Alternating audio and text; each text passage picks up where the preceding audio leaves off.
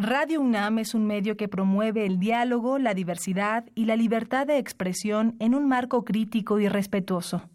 Los comentarios expresados a lo largo de su programación reflejan la opinión de quien los emite, mas no de la radiodifusora.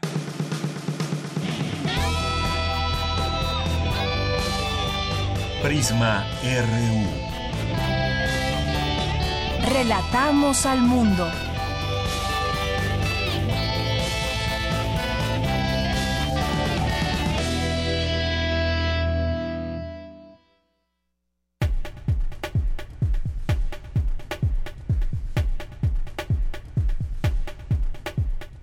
Una de la tarde con siete minutos. Sean todos ustedes que nos escuchan bienvenidos a Prisma RU, este programa que se transmite a través de la frecuencia de FM de Radio UNAM, el 96.1. Mi nombre es Deyanira Morán y lo invito a que se quede con nosotros al programa de aquí a las 3 de la tarde. Vamos a platicar hoy con los autores, dos de los autores de La estafa maestra, graduados en Desaparecer el dinero público, un libro por demás necesario de leer, sobre todo yo creo que también en este estos momentos de proceso electoral 2018 porque pues nos da cuenta de muchas cosas de cómo puede quizás estarse eh, pues llevando a cabo un sistema que lo permite todo que permite que desaparezcan así de la nada sin más de cinco mil millones de pesos. Ya tendremos oportunidad de platicar con los autores eh, que pues hay varios capítulos que sin duda pues eh, será interesante conversar con ellos. Y tiene que ver con desvíos de recursos desde Cedesol Pemex, algunas universidades, cómo funciona una empresa fantasma y muchas otras cosas. Es un libro que pues hay que leer para entender lo que está sucediendo en nuestra realidad. Y sí, da mucho coraje leer todo este tipo de, de cosas, estas investigaciones periodísticas que revelan mucho y no pasa nada. Vamos a platicar de, de, ello un poquito más adelante. Ya están aquí los autores Nayeli Roldán y Manuel Ureste, periodistas de este libro, eh, La estafa maestra. También vamos a platicar más adelante sobre otro tema que nos interese, que está ahí atorado en eh, la Cámara de Diputados y tiene que ver con la donación de, de órganos. Eh, y pues tiene que ver con que ya ah, se aprobaría el que pues una vez fallecidas las personas de manera eh, automática se donarían los órganos.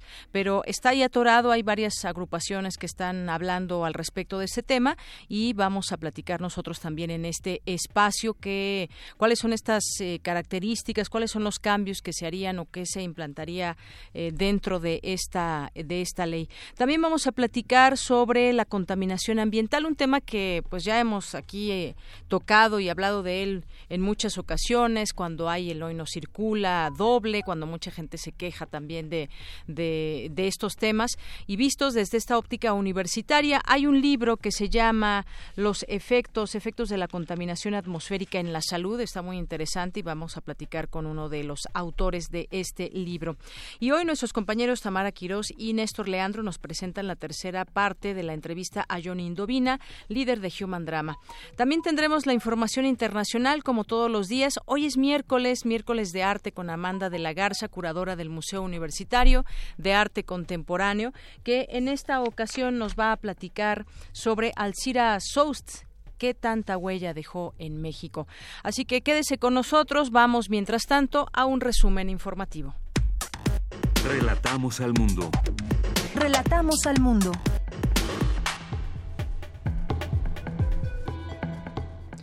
En este miércoles 18 de abril, en los temas universitarios, se presentaron los proyectos de preservación, acceso y salvaguarda del patrimonio sonoro, fotográfico y audiovisual de Latinoamérica, que busca evitar el desecho de los archivos por razones comerciales. Mi compañero Jorge Díaz estuvo ahí presente el día de ayer y nos tendrá toda la información. Con la mesa sobre libertad de expresión y derechos humanos para periodistas arrancó este miércoles el Comunicafest 2018. Mi compañera Dulce García estuvo ahí y no se pierdan los detalles más adelante. Hoy se llevó a cabo la séptima mesa de foros Pensar el futuro de México. El tema Derechos humanos, violencia, inseguridad y sistema de justicia. En unos minutos, Virginia Sánchez nos tendrá aquí la información. En temas nacionales, el 76.8% de los mexicanos perciben más inseguridad que nunca, según la encuesta nacional de seguridad pública urbana de marzo que realiza el INEGI. Ayer se vivió una jornada de violencia en Ciguatanejo que dejó un saldo de 16 personas muertas, entre ellos seis policías estatales y 10 presuntos sicarios. Aunque no está generalizada, la violencia escolar es uno de es un tema presente en las aulas mexicanas, puesto que seis de cada diez estudiantes de educación básica observaron insultos y golpes de sus compañeros, reportó el Instituto Nacional para la Evaluación de la Educación. La Secretaría de la Función Pública notificó una nueva inhabilitación a la constructora Odebrecht, con la que estará impedida para participar en la obtención de contratos del Gobierno federal por dos años y seis meses.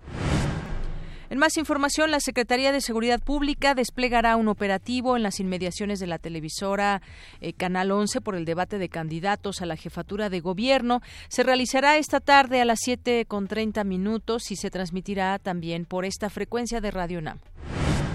La Suprema Corte de Justicia discute este miércoles un proyecto que declara constitucional la aplicación de fotomultas por infracciones de tránsito en la Ciudad de México. La Procuraduría de Defensa al contribuyente señaló que se han identificado cuatro problemas básicos en las declaraciones prellenadas por el Servicio de Administración Tributaria, lo que ha complicado el proceso. En temas de economía, el Consejo Coordinador Empresarial canceló la realización del Foro de Infraestructura, en el que se discutiría la viabilidad del nuevo Aeropuerto Internacional de la Ciudad de México, porque Andrés Manuel López Obrador no escucha y ha fijado su postura, es lo que dicen. Y bueno, ayer platicábamos justamente antier cuando salía en esta conferencia de medios Carlos Slim, pues sí, salió a hablar del, del eh, Aeropuerto Internacional de la Ciudad de México y dijo que tiene que seguir, que es un proyecto que pues no debe cancelarse por cuestiones de economía y muchas otras cosas. El tema está puesto en la mesa y pues se antoja que lo discutan también entre los candidatos. En más información, el, endeudamiento de los países se encuentra en niveles récord estimulado por China, superando con creces el anterior máximo de 2009 y representa un riesgo para la economía global, advirtió el Fondo Monetario Internacional. En los temas internacionales, cuando son las 13 horas con 13 minutos, legisladores progresistas en el Parlamento Europeo anunciaron que pedirán condicionar la revisión del acuerdo comercial entre la Unión Europea y México por el caso de los tres italianos desaparecidos en Jalisco, aún pendiente. El Parlamento de Cuba propuso a Miguel Díaz Canel como nuevo presidente de Cuba para suceder a Raúl Castro, lo cual se somete a votación. Se prevé que será aprobado en pocas horas.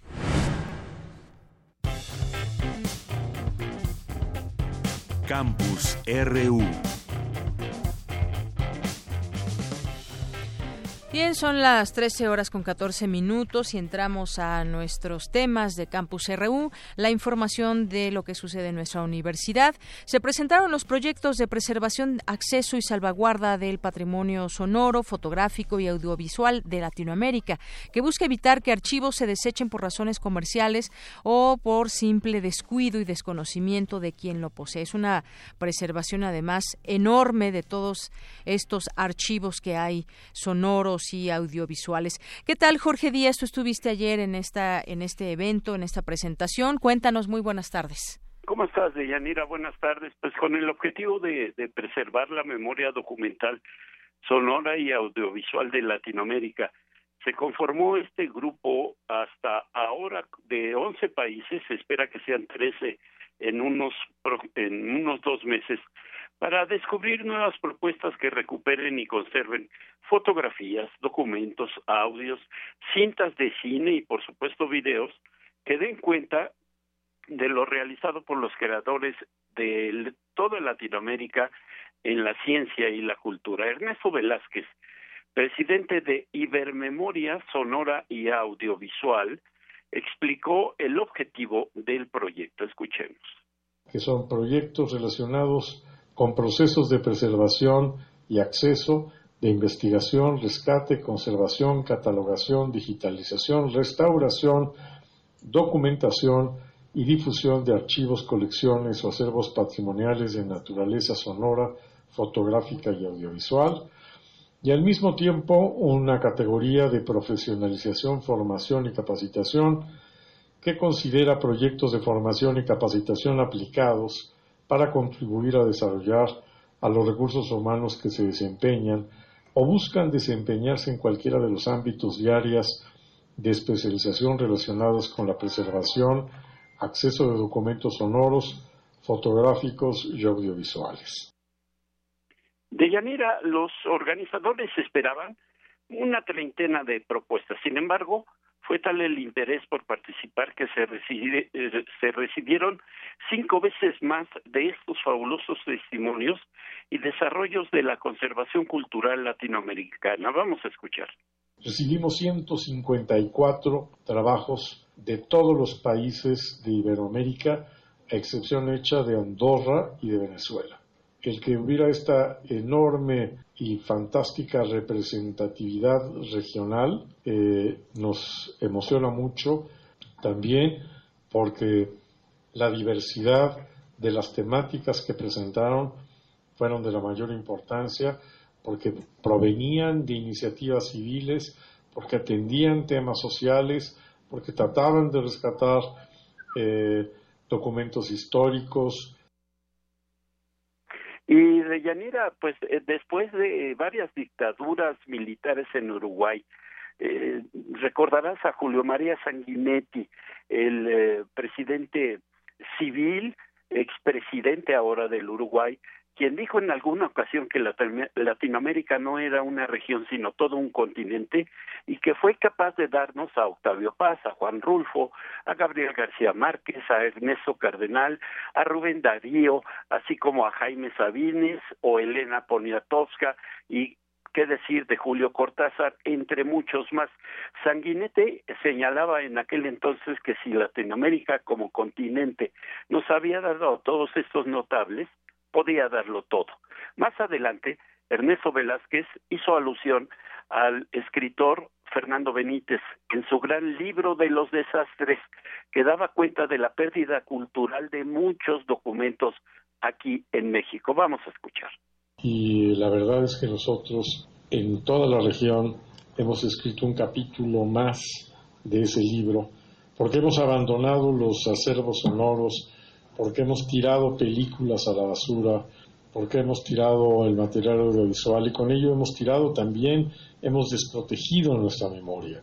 Por eso fue tan importante el surgimiento de un programa como este y por eso su nombre es tan eh, elocuente, Ibermemoria. Y puso un ejemplo que pues eh, despertó algunas sonrisas, pero también hasta cierto punto vergüenza. Una cinta con el diálogo entre Jorge Luis Borges y Juan José Arreola, propiedad de una televisora, y que encima de ella se grabó un partido de fútbol algo que no debe pasar nunca más y de ahí está Ibermemoria que en los primeros días de mayo entregará dos premios, uno de veinte mil dólares y otro de ocho mil, hacen dos proyectos, uno una, eh, un cineasta argentino que digitalizó y restauró la memoria trans argentina y otro que refiere a la preservación digital de materiales cinematográficos también, materiales latinoamericanos. Parte de lo que sucedió en esta conferencia de prensa allá en la Fonoteca Nacional en Coyoacán de Yanira. Bien, Jorge, pues muchísimas gracias. Importante saber, eh, pues, qué va a pasar con todos estos archivos eh, sonoros y audiovisuales de Latinoamérica. Hay mucha información y, bueno, pues estos son los esfuerzos que se hacen para esta preservación. Muchas gracias, Jorge. Gracias a ti, Deyanira. Muy buenas tardes. Y vamos a continuar ahora con mi compañera Cindy Pérez Ramírez. La UNAM invita a la presentación del equipo Belemóvil RS ganador en distintas competencias internacionales. Cuéntanos, Cindy, buenas tardes. Deyanira, muy buenas tardes a ti y al auditorio de Prisma RU. El equipo universitario, integrado por estudiantes de la Facultad de Ingeniería y otras disciplinas, así como egresados de la UNAM, obtuvo el primer lugar en la categoría de diseño en la Human Power Vehicle Challenge, competencia que impulsa a universitarios a demostrar sus habilidades a través del desarrollo de un vehículo impulsado por fuerza humana en cualquiera de sus formas. Cabe señalar que por primera vez este premio es obtenido por una universidad no estadounidense. Habla Marcos Damián López López, joven integrante de Velomóvil RS. La competencia consta de cuatro eventos. Dos de ellos evalúan la parte dinámica del vehículo, el actuar, que es este, velocidad y resistencia, y los otros dos evalúan realmente nuestras capacidades como estudiantes de ingeniería. Estos dos son el evento de diseño e innovación. En diseño se evalúa básicamente todo lo que todo el proceso ingenieril que tiene el vehículo y en la parte del evento de innovación básicamente invita a los estudiantes a desarrollar tecnología en torno o para el vehículo. Eh, en nuestros últimos dos años, en 2017 por ejemplo, desarrollamos una innovación, un producto enfocado a la seguridad del piloto. En los eventos dinámicos ya se pone a prueba el vehículo como tal. Más allá de también poner a prueba al vehículo es a los pilotos. Es un circuito urbano con una duración de dos horas y media en los cuales se tienen diferentes obstáculos. En el equipo también participa una estudiante de la Facultad de Psicología de la UNAM, es María del Carmen Morales Escobar. Soy de sexto semestre de la Facultad de Psicología. Eh, yo estoy en el sistema de innovación. Eh, anteriormente, eh, gracias a las oportunidades que nos brinda la UNAM, eh, pude eh, realizar una carrera técnica en mecatrónica básica. Entonces, conjunté mis conocimientos de la carrera técnica con mis conocimientos que me han ido enseñando en psicología y pues este año estuve en el sistema de innovación en conjunto con mi compañero Andrés y realizamos la innovación de un scanning the root. Entonces lo que hacíamos era prácticamente ir programando, eh, sensando sensores. La escuadra Puma Velomóvil RS tiene un historial sobresaliente desde su primera participación en 2015. Para este año buscan que el vehículo que pesa alrededor de 10 kilos tenga un mejor aspecto aerodinámico. Es la información que tenemos. Muy buenas tardes. Muchas gracias, Cindy Pérez Ramírez. Vamos ahora contigo, Vicky, que tienes información sobre el, el, foro interdisciplinario Pensar en el futuro de México, Derechos Humanos, Inseguridad y Sistema de Justicia. Buenas tardes, Vicky. Hola, ¿qué tal, Yanira y auditorio de Pisma RU? Muy buenas tardes. Pues sí, eh, abordar el tema de violencia e inseguridad requiere indiscutiblemente referirse al tema del crimen organizado, ya que desde el 2006 se ha estado viviendo un proceso de acumulación histórica de combate a los llamados grupos de delincuencia organizada, lo cual, más que menguar sus actividades, lo que ha provocado es que se hayan multiplicado y reconfigurado, generando las economías ilícitas. Así lo señaló Salvador Maldonado Aranda, del Centro de Estudios Antropológicos del Colegio de Michoacán, durante su participación en la mesa Derechos Humanos, Violencia, Inseguridad y Sistema de Justicia, que forma parte del Foro Interdisciplinario para Pensar el Futuro de México, que organiza el Centro de Investigaciones Interdisciplinares en Ciencias y Humanidades de la UNAM. Escuchemos lo que dijo al respecto todavía no logramos ver, por ejemplo, cómo estos cárteles o estas organizaciones de delincuencia organizada se han expandido a otro tipo de esferas que no hemos todavía podido identificar con cierta realismo. Por ejemplo, que eh, no solo hay un mercados ilícitos de drogas, hay mercados ilícitos de, en torno a los robos de autos, al tema de las economías ilícitas de cigarros, de múltiples, digamos, mercancías que todavía no sabemos cómo es que estas economías están funcionando paralela o en relación a las diferentes actividades económicas que distinguen a México.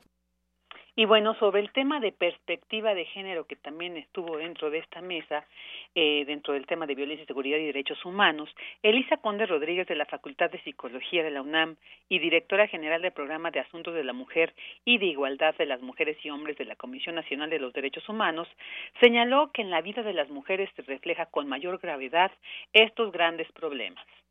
En la actualidad en las leyes nosotros podemos encontrar hasta 21 tipos y modalidades distintas de violencia específica que se cometen contra las mujeres en este contexto. Ahora, este conjunto de violencias que le llamamos violencia de género se vincula con otro tema que es muy importante y que sobre todo se expresa cuando hablamos de violencia feminicida, que es la falta de actuación del Estado con todas sus instituciones para prevenir, erradicar y sancionar y sobre todo atender este tipo de violencias. Entonces, una de las cosas que en la actualidad, por lo menos desde el feminismo y a las feministas nos preocupa, es que se entienda claramente que las violencias de género se van a agravar frente a la inacción del Estado para hacer frente a este tipo de violencias.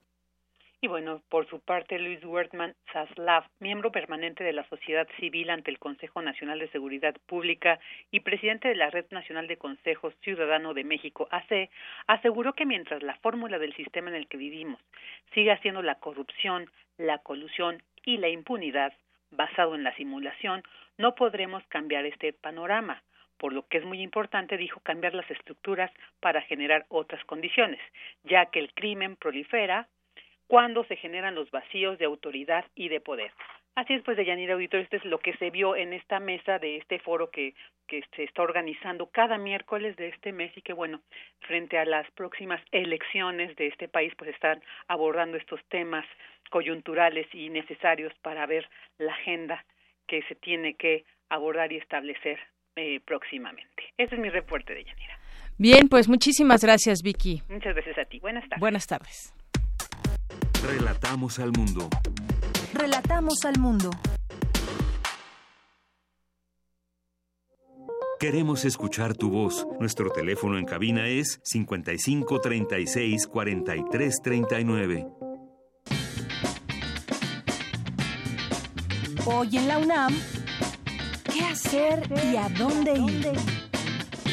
La UNAM, a través de la Coordinación de Humanidades, el Instituto de Investigaciones Sociales y la Casa de las Humanidades, organiza las jornadas 1968-2018, miradas sobre el movimiento estudiantil a 50 años. Todos los miércoles, a partir de hoy 18 de abril y hasta el 12 de octubre, se realizarán mesas redondas, conferencias y proyección de películas y documentales que tendrán como eje central el movimiento de 1968. No te puedes perder la inauguración de estas jornadas, además de una visita guiada a la exposición fotográfica Memorial del 68 y la conferencia El exilio del 68 y las redes transnacionales, impartida por Gustavo Gordillo de Anda, exdirigente del movimiento estudiantil, la psicóloga María Elena Trejo Guerrero, curadora de arte e hija del exdirigente estudiantil Fausto Trejo. Asiste a las 5 de la tarde al auditorio de la Casa de las Humanidades, ubicada en Presidente Carranza 152 en Coyoacán. La entrada es libre.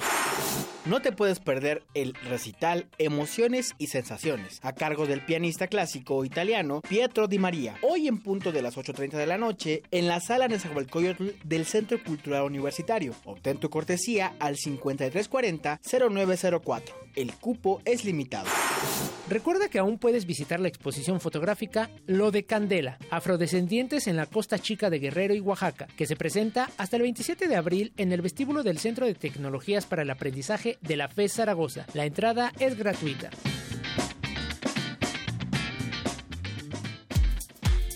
Prisma RU. Relatamos al mundo.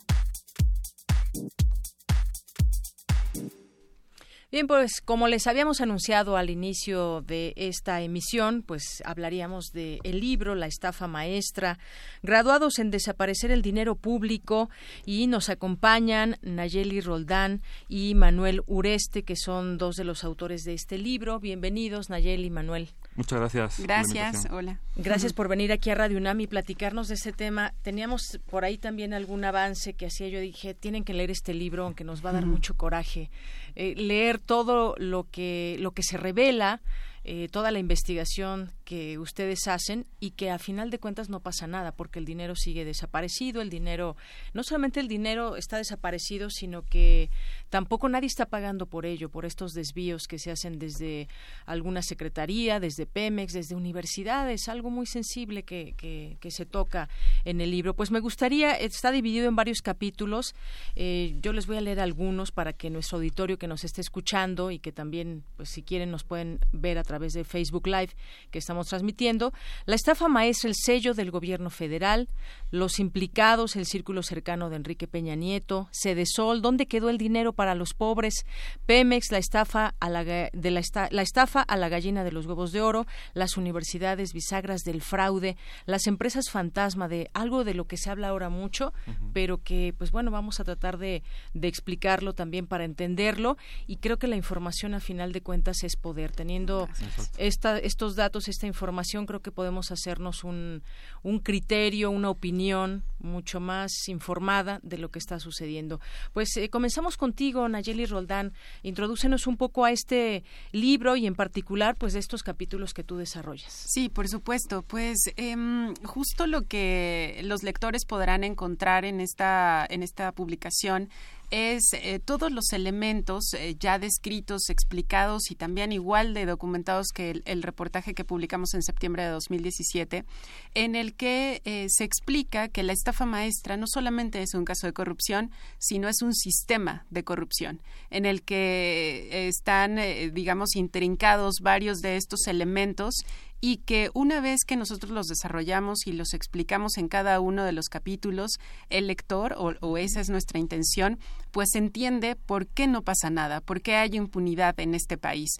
Es decir, no solamente se trata de los eh, funcionarios públicos implicados, de los secretarios de Estado, eh, de las dependencias involucradas, sino también de aquellas instancias que se supone que tendrían que estar investigando si esto eh, pues obedece o, es alguna ilegalidad o algún delito y que no está pasando precisamente porque eh, pues aquellos que encabezan eh, pues en, este caso la PGR, el SAT, eh, Secretaría de Hacienda, pues básicamente pertenece al mismo grupo político. ¿No? que en algún momento se cruzaron en la campaña presidencial, que en algún momento tuvieron diferentes cargos en la administración pública y que ahora están colocados en estos, en estos sitios, encabezando estas instituciones, pero eh, digo, no tenemos ningún elemento para confirmar que hay eh, pues algún acuerdo ¿no? entre, entre estos personajes, entre estos políticos y funcionarios, pero lo que sí tenemos evidencia es que efectivamente nada ha pasado. No hay ni un solo investigado, no tenemos eh, conocimiento o algún avance en la investigación que haya dado a conocer la PGR, no vemos que el SAT esté informando de quiénes son los despachos que están haciendo estas empresas fantasma, no vemos que alguno de los titulares de las dependencias hayan acudido a declarar a la PGR. Entonces, pues sí, o sea, la evidencia es que hay impunidad hay impunidad. Y eso es lo más triste que no que no ha pasado parece ser nada. Aunque sí pasa porque esta investigación eh, periodística que además ha sido eh, galardonada con el premio Ortega y Gasset recientemente eh, decía en el prólogo Daniel Moreno que usando las herramientas del periodismo pudieron ponerle nombre y apellido a los funcionarios involucrados y fijar el monto final del fraude en más de siete mil millones de pesos. Esta esta es la cifra que más adelante también en algún capítulo Miriam Castillo hace referencia a cuánto alcanzaría todo este dinero, cuántos hospitales, cuántas hace ahí una referencia para que nos demos una una idea de cuánto significa este dinero. Manuel Ureste, tú cuéntanos también parte de esta investigación, qué es lo que nos puedes decir, qué es lo que se revela para pues seguir entendiendo este entramado que como bien decía Nayeli, es todo un sistema. Sí, pues este, bueno, la investigación en el libro lo que se detalla, por ejemplo, es que el dinero, más de 7.600 millones de pesos, como, como decías, sale de 11 dependencias del gobierno federal. O sea, no es ahí una oveja negra en una dependencia que, que hizo un desvío, ¿no? 11 dependencias sale de ese dinero y 8 universidades públicas hacen de filtro, por así decirlo, de vehículo para que este dinero eh, pues acabe en su mayoría en empresas que son este, irregulares o ilegales o directamente fantasma. Entonces, lo que va a encontrar eh, eh, el lector en el libro son también historias de qué, quiénes están detrás de estas empresas fantasma, ¿no? Y, por ejemplo, uno de los casos más eh, significativos o que más nos llamó la atención fue el caso de este conserje, ¿no? que, le pusimos Francisco, que sobre el papel él era el dueño de una empresa que había ganado más de 500 millones de pesos de Pemex por darle asesorías muy especializadas, ¿no? Entonces, cuando vimos en el papel el, nombre de este señor con una dirección en una ranchería, ya nos llamó la atención, ¿no? Eh, ¿Fue en Tabasco? Fue una ranchería en, Tabasco y cuando fuimos a buscarlo físicamente, eh, obviamente cuando encontramos a su vecino nos decían, no, pero si mi vecino trabaja en una escuela, ¿cómo va a ser dueño de una empresa? La escuela. ¿Sí?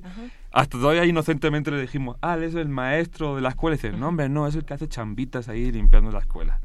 Y cuando lo encontramos, obviamente el señor nos dijo, eh, bueno, ustedes creen que yo si tuviera una mínima, un séptimo de esos millones estaría trabajando como consejo en esta escuela. Obviamente no. Él dice que le habían pedido un favor, unos contadores, para crear esta empresa que obviamente no pudo dar eh, los servicios por los que había ganado 500 millones de pesos de Pemex ¿no? Eh, eh, en dos años. Entonces, el lector va a encontrar todo esto, ¿no? el engranaje de la corrupción, quiénes están, cómo están usando a las personas de escasos recursos, a las personas pobres, para crear empresas en las que se, el dinero desapareció. ¿no? Y nadie, como decía Nayeli, en las dependencias de gobierno responsables no están dando ninguna explicación de qué pasó con ese con ese dinero, ¿no?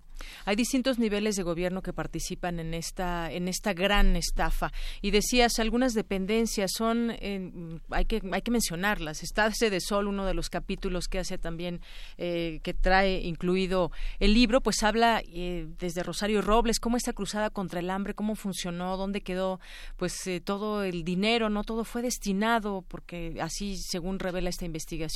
¿Qué otras dependencias? Bueno, está eh, una de las principales también es Pemex. Este eh, está el Registro Nacional. Banobras. Banobras, la Secretaría de Educación, Banobras, o sea, son 11 dependencias y alguna de ellas clave, ¿no? Como tú dices, la Secretaría de Desarrollo Social, es miles de millones que deberían ir destinados al combate a la pobreza. Pues en esta investigación eh, documentamos que más de 2.000 millones de esa cruzada contra la hambre pues se fueron a empresas fantasmas o empresas ilegales, ¿no? Pero yo diría esas tres, ¿no? Este, eh, Los principales. Sol, Pemex y Banobras también este, participaron en este esquema de desvíos. Claro, y ni más ni menos, perdón, Ayelín, ni más ni menos salen nombres como Emilio Lozoya, Rosario Robles, Alfredo del Mazo, explican a ustedes este entramado, en una, cómo es que funciona una empresa fantasma. No es que no, es que no exista como tal, incluso en los papeles de Secretaría de Hacienda, del SAT, existe eh, esta empresa, pero no funciona como tal, es decir, se crea profeso para desviar ese dinero y hacer como que sí hay una empresa, pero en realidad no, no da ningún servicio. Exactamente. Eh, las empresas fantasma se pueden hacer de una manera sumamente fácil y eso es muy preocupante. Y alguien lo descubrió, descubrió este mecanismo, esta forma de hacerlo y a partir de entonces pues se ocupa para muchas cosas según lo que nos explicaron algunos expertos como Luis Pérez de Hacha. Eh, básicamente lo que sucede con estas empresas es, y, para que también el, auditorio lo pueda tener igual de claro que a nosotros nos sirvió mucho ese ejemplo, es si hay, un hay, hay, una empresa que es un restaurante, uno va al restaurante y tiene que encontrar mesas, meseros, comida, clientes, ¿no? E, esa es una empresa legalmente constituida. Pero si de repente alguien dice soy un restaurante y vas y en realidad es una oficina que no tiene ni empleados, ¿no? No, no, no vas a encontrar ahí mesas, no vas a encontrar ahí clientes, eso es una empresa fantasma, ¿no? Y eh, ese tipo de cosas, aunque parezcan inverosímiles, las encontramos en la investigación. Por ejemplo, eh, hubo una empresa eh, que se supone que debía de dar servicios al Fobiste para mejorar los procesos de, este, de beneficiarios y resulta que esta empresa se dedicaba más bien a vender zapatos en una plaza comercial en Nuevo León. Y aún así el director del, del, ISTE insistía en que los servicios se habían cumplido. lo que parece increíble es cómo servicios informáticos, como muy especializados, los podía haber cumplido esta empresa que en realidad vendía zapatos al por menor en una plaza comercial de, de Nuevo León. ¿no? Otro caso también muy simpático. Eh, de una empresa que también tenía que dar servicios altamente especializados, fuimos a buscarla al Estado de México y era una paletería. Entonces era como que, bueno, ¿y la empresa dónde está? no e, Evidentemente no, no existía ¿no? en su domicilio social. ¿no? Claro, y además, bueno, hablamos de una cantidad enorme de dinero, eh, hablamos de que es todo un entramado, de que, de que si no hubiese esta complicidad entre distintas esferas del gobierno, pues no se entendería esto, no es de que de repente se le ocurrió a alguien eh, de algún gobierno, de alguna secretaría, pues desviar unos milloncitos, no, fue un, fueron grandes cantidades. Hay algunos, algunos datos, y mencionaba estos nombres de, de exfuncionarios o funcionarios, dependientes con los mayores desvíos en la estafa maestra son Pemex, Cedesol y el Banco Nacional de Obras y Servicios Públicos, entonces dirigidas por Emilio Lozoya, Rosario Robles y Alfredo del Mazo, y que, pues bueno, no están investigados. Bueno, Lozoya por ahí, el tema de Odebrecht le llegó también, pero pues bueno, está libre, no, no pasa nada. Y bueno, hay muchas cosas que destacar de, del libro, de verdad. Yo, yo lo, lo quiero recomendar porque nos, nos explica exactamente cómo, cuál es esa ruta desviada del dinero y que hoy podemos eh, pues saber por qué de pronto faltan hospitales, pues, ¿qué, pasaría? A ver, esa es la pregunta.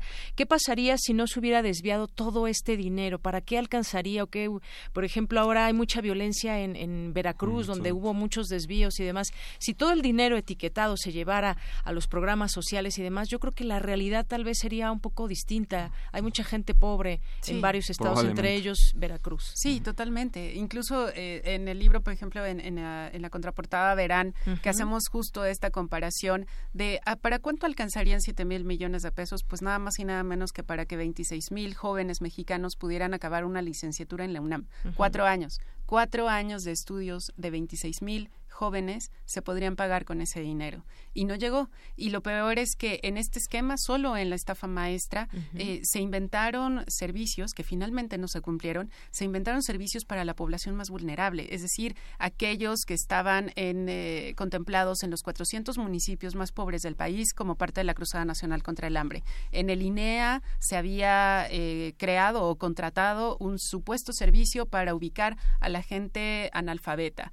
Por supuesto, ¿quién iba a reclamar que se contratara a una universidad para hacer ese servicio, para encontrar a los analfabetos? Pues sí, claro, podría parecer este, una buena estrategia. El problema es que ese dinero desapareció. También en la Zagarpa se buscaba que se mejoraran eh, los apoyos o los procesos de apoyos para los campesinos, un, un sector tan vulnerable, tan importante para la economía de este país y que está tan olvidada siempre en cada sexenio y que se supone que con este tipo de convenios iban a mejorar justamente estos sectores y pues resulta que, que no, que ahí se interrumpe de alguna manera este proceso eh, de la entrega de recursos públicos y que yo creo que también eh, es una cosa que tenemos que tener muy clara, que no se trata del dinero en abstracto, se trata del mm. dinero de todos los contribuyentes, de, nosotros. O sea, eh, así la gente solamente vaya a comprar algo en la tienda, ahí estamos pagando impuestos. Esos impuestos es el dinero que se ejerce en la administración pública y ese dinero es el que no nos, no, no, no, regresó a nosotros, ¿no? Y también añadiría,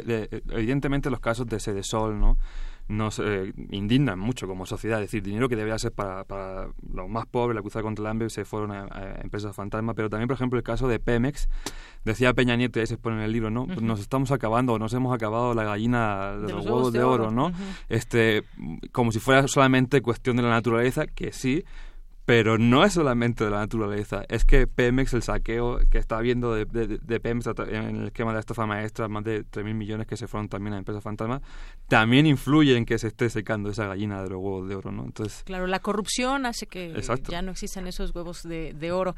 Eh, hay un, un, capítulo que ustedes dos hacen, las universidades, bisagras del fraude.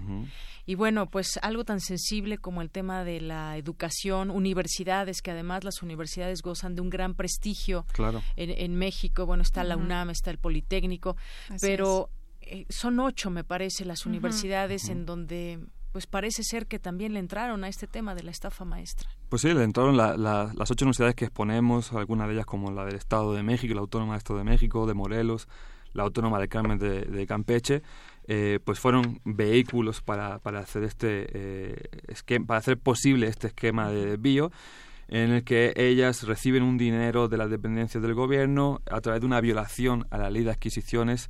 Parte el 90% entre el 90 y el 95% de ese dinero se van a empresas este, fraudulentas y ellas se quedan con una comisión que en total sumaron mil millones de pesos por no hacer ningún servicio y solamente darle los contratos a estas empresas fraudulentas, ¿no? Por eso decimos que son la bisagra del fraude, porque son las que hacen posible materializar este este mega desvío de dinero que sale de las arcas del gobierno, ¿no? Y luego si tú vas, ahí también se expone en, el capítulo, eh, fuimos a universidades como la Autónoma del Carmen, que es una ciudad pequeñita, una ciudad más bien modesta, evidentemente no vas a ver ni un rastro de estos miles de millones que ganaron en convenios, ¿no? Evidentemente ese dinero no llega en la eh, pues creo yo que en ninguno de los casos a estas universidades sino pues que se pierde no por el camino Así es. Sí, miren, aquí hay algunos algunos comentarios también que nos escribe la gente de, de Twitter. Mayra Williams nos dice siete mil millones, eh, nueve ceros. ¿Podrían comparar esa cifra con lo que se robaron en Veracruz, por favor? Según varios medios fueron 35 mil, también con eh, millones, también con nueve ceros. Es, creo importante la comparación. Muchas gracias. Nos dice Noé Hinojosa, en eso de la estafa maestra, que no nos dé coraje, que nos dé más fuerza y determinación para no permitir en las próximas elecciones un fraude más en México. Eh, Mayra o Williams también nos vuelve a escribir esta, eh, pues este tema de la comparación ahí en, en Veracruz. Pues sí, indigna, indigna mucho y lo peor de todo, por aquí yo eh, en algo que escribían en el libro hasta el momento y eso es lo peor quizás lo que lo que sí da coraje aunque nos digan aquí que no nos dé coraje sí que nos dé fuerza pero sin duda da coraje. Hasta el momento la Procuraduría General de la República no ha anunciado el inicio de alguna investigación por este desvío millonario que hay en algunas dependencias. No hay nada. Eh, ¿De qué nos sirve la Auditoría Superior de la Federación? Sirve de mucho para darnos cuenta. de ahí vino pues toda esta investigación, pero en, en, la realidad, ¿qué, pasa? Estos funcionarios que le entraron a todo este desvío, pues están tan vivos y coleando, ¿no? Sí, totalmente, digo, bueno, este... Son del PRI todos, ¿verdad? Eh, sí, Alfredo del Mazo, pues es nada más y nada más que el gobernador del Estado de México y, también eh, tiene el vínculo este de sangre con el presidente, su primo. Em, efectivamente, la, la Auditoría Superior de la Federación realizó 20 denuncias ante la PGR y bueno, pues la PGR ni siquiera tiene titular en este momento, pero también el SAT tiene una, eh, una posición preponderante en esto, porque si alguien puede saber eh, cuáles son los estados de cuenta de estas empresas, quiénes están detrás de ellas, cuáles serían los despachos que estarían eh, creando este tipo de empresas, pues es precisamente el SAT, el Servicio de Administración Tributaria, que puede entrar a este al, sistema bancario y desenmascarar e incluso dar eh, con los últimos beneficiarios de este dinero. Es decir, ellos sí tienen las herramientas para, para seguir el dinero, las herramientas ciudadanas, digamos, periodísticas que nosotros tenemos al alcance, nos sirvió para documentar el modus operandi. Pero cuando nos preguntan, ¿y el dinero dónde quedó? Más bien, ese es el modus operandi, desaparecerlo. Y ahí ya le toca a otras instancias como la PGR o el SAT. Nada más para poner un ejemplo ¿no? de, la impunidad y la inoperancia, eh, hay uno de los capítulos que hablamos de una empresa que se llama Esger, que eso le llamamos no entre nosotros la empresa reina de la estafa maestra porque fue la que más dinero se quedó, como más de 600 millones de pesos. 685 millones. Pues esta, la auditoría llevaba años diciendo, digan, en varias auditorías diferentes. Esta empresa, a través de un esquema de, fraude de empresa fantasma, está recibiendo este... ¿De quién recibió Esger eh, este dinero? Eh, de, 19 empresas, 19, 19, distintas empresas, y efectivamente durante la investigación la fuimos a visitar, y era un eh, despachito de 5 metros cuadrados, una empresa que había recibido casi 700 millones de pesos. Y resulta que después de que se publica el reportaje volvimos a ir y seguía ahí, seguía ahí. Y apenas hasta diciembre de 2017 el SAT la cataloga como empresa fantasma, pero esta empresa estaba operando desde 2014.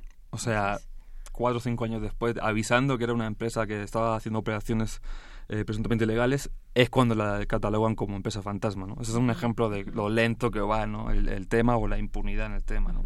¿Y de todo esto estará enterado el presidente? Pues, pues nada más y nada más con los implicados de su gabinete, ¿no? Claro. Le hacemos llegar un libro, sí. Le hacemos llegar un libro, sería muy bueno, ¿no? Porque ahora además también que pues está en puerta el debate presidencial, pues sería muy bueno tal vez que también nos respondan muchas preguntas, sobre todo, eh, no, no, no recuerdo si aquí sale a relucir el nombre de José Antonio Meade, eh, eh está, está, digamos, mencionado en el sentido de cuál es el papel de un secretario de Hacienda, ¿no? Lo que nos decían muchas fuentes que, que fueron eh, funcionarios públicos en otros sexenios es que los mecanismos de fiscalización, de rendición de cuentas dentro del gobierno federal son sumamente complejos y que es prácticamente imposible que no se den cuenta. Y lo que nos decían es, más bien, no se quieren dar cuenta de lo que está pasando. Claro.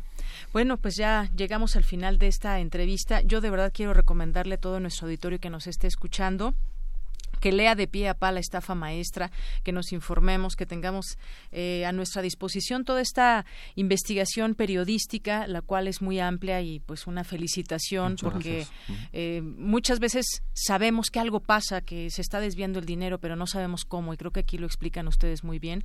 Gracias por este trabajo, una felicitación de verdad. Muchas gracias. Y pues eh, la información, decía yo al principio, es poder y Así es. hay que hay que leerlo, hay que estar informados.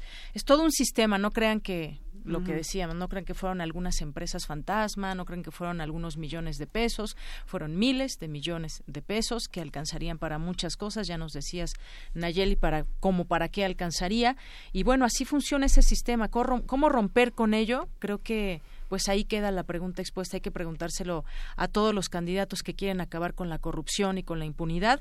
¿Cómo le van a hacer para acabar o romper con todo este sistema que lo permite?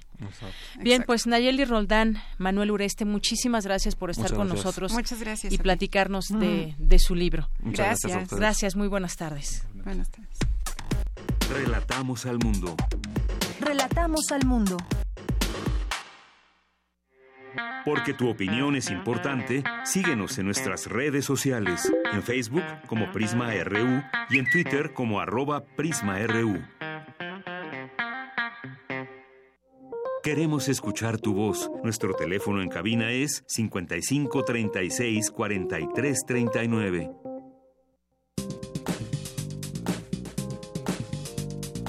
Cultura RU.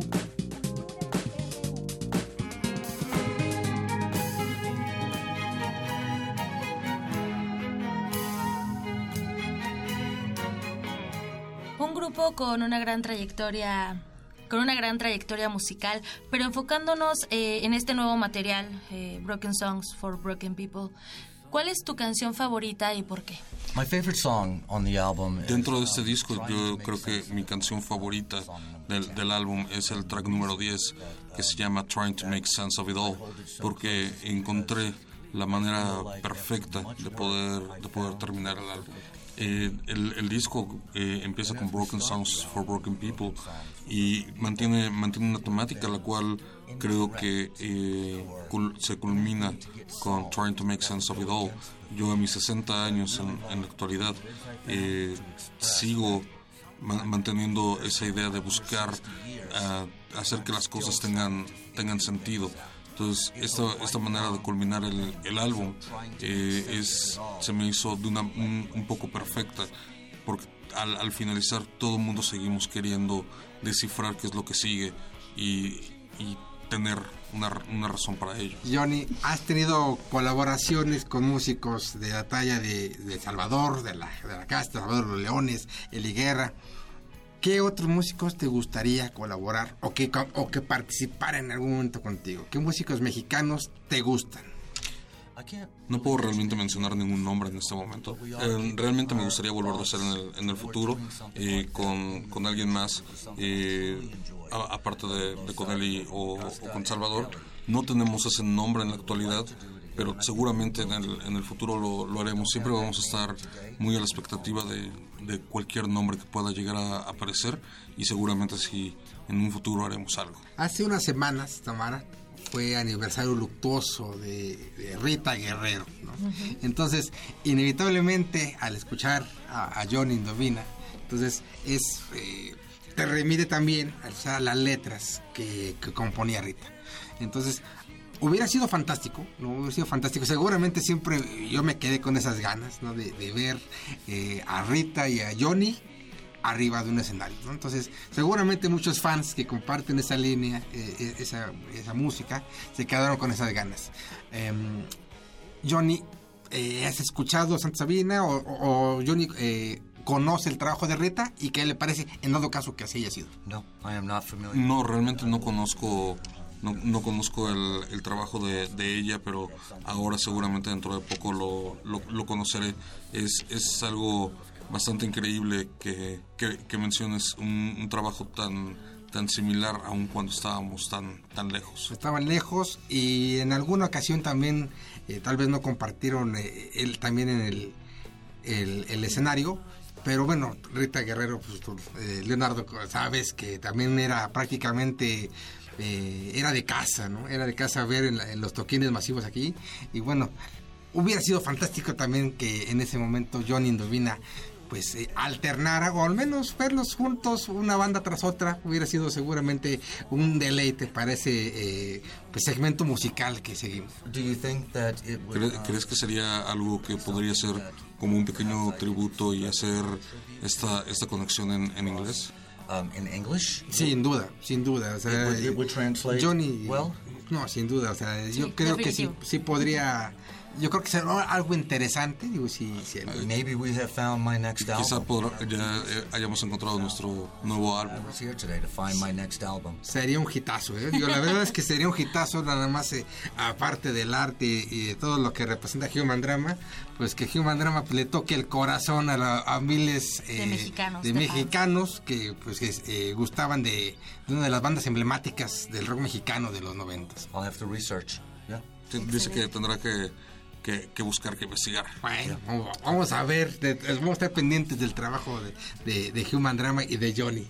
Así es, Néstor. 21 de abril es una fecha, es la fecha en que te vas a presentar en tierras mexicanas. ¿Hay otras fechas? ¿Hay otros países? ¿Podrías compartirnos un poquito de tu agenda? Um, en, en, este momento realmente... Eh, solamente hay otro concierto que es el día 14 de abril en, en, Los Ángeles y después tenemos el, el concierto que en el 21 de abril. Esta es la primera, la primera parte. Estamos en pláticas para poder regresar y visitar ciudades como Monterrey, Guadalajara, Puebla, León, San Luis. Eh, todo está apenas en, en, la fase de, de platicarlo. Eh, y también existe una posibilidad de la cual no podemos hablar mucho al respecto, pero quizás también regresar a Ciudad de México más adelante en el año. Johnny, eh, comúnmente, coloquialmente hablando, eso se dice que no quieres soltar prenda. Las confesiones se le dice coloquialmente que no sueltas prenda. Quisiéramos decir mucho, pero realmente nada más podemos decir un poco. El 20 de abril justamente tenemos una firma de autógrafos en, en Reforma 222, donde viene toda la banda y podremos estar saludando, abrazando, eh, y firmando seguramente para toda la gente que, que quiera acercarse a nosotros. Give hugs and smiles and do autographs. So that's um, on April the 20th. Excelente. Y precisamente para que la gente se acerque, ya que ya que no quieres soltar prenda, yo sé que sí quieres soltar eh, una un, un, poco de tu melodía, de tu voz. Yo sé que eso no te cuesta. No nos vamos a meter con los planes. Efectivamente no podemos. Ojalá que regreses. Ojalá que también regreses a estos micrófonos universitarios. I will come back. regresaré todas las veces que, ustedes me, me gusten invitar. Esto, será un, será un placer. Tamara, Fíjate que Johnny también fue eh, locutor de radio, fue conductor de radio. ¿eh? Entonces, ¿qué te parece que...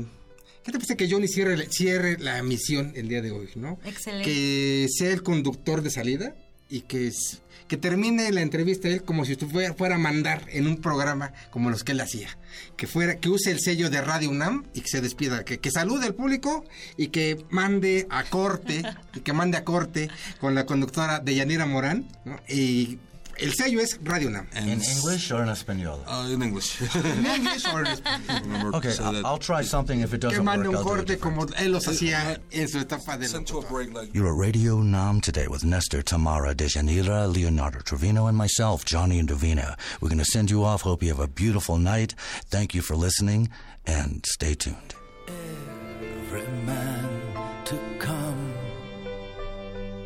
Hombre, Johnny Valdomina tiene esa, Indovina tiene esa voz hermosa, Indovina, sí corregí, eh, tiene esa voz hermosa, sí, se nota que era conductor, locutor, y imagínense contar muchas cosas que seguramente contó ante los micrófonos. Pues muchísimas gracias, muchísimas gracias por esta entrevista a Néstor y a Tamara que le hicieron a Johnny Indovina de Human Drama. Esta ya fue la tercera parte y última de esta entrevista. ¿Ya se presentó? Ya se presentó aquí en México hoy. El 21, el 21. Ay, pues sí, estuvo algunos, además, algunos días aquí, como decías, que se lo podían encontrar por ahí en Coyoacán o en algunos otros lugares. Y bueno, pues esa sencillez de la que nos platicaba eh, Néstor que tiene eh, Johnny, pues muchísimas gracias. Espero que hayan disfrutado eh, esta entrevista. Bueno, y pues nos vamos a un corte. Faltan algunos segundos para las dos de la tarde. Regresamos a nuestra segunda hora de Prisma RU. Prisma RU. Relatamos al mundo.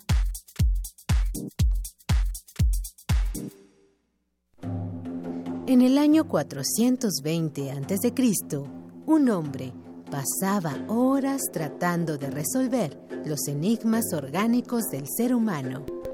Hoy, gracias a él, lo último sobre investigación y salud llegará a tus oídos. Hipócrates 2.0. Investigación y vanguardia en salud. Escucha esta serie coproducida por el Programa Universitario de Investigación en Salud y Radio UNAM todos los martes a las 18 horas por el 96.1 de FM. Radio UNAM, Experiencia Sonora.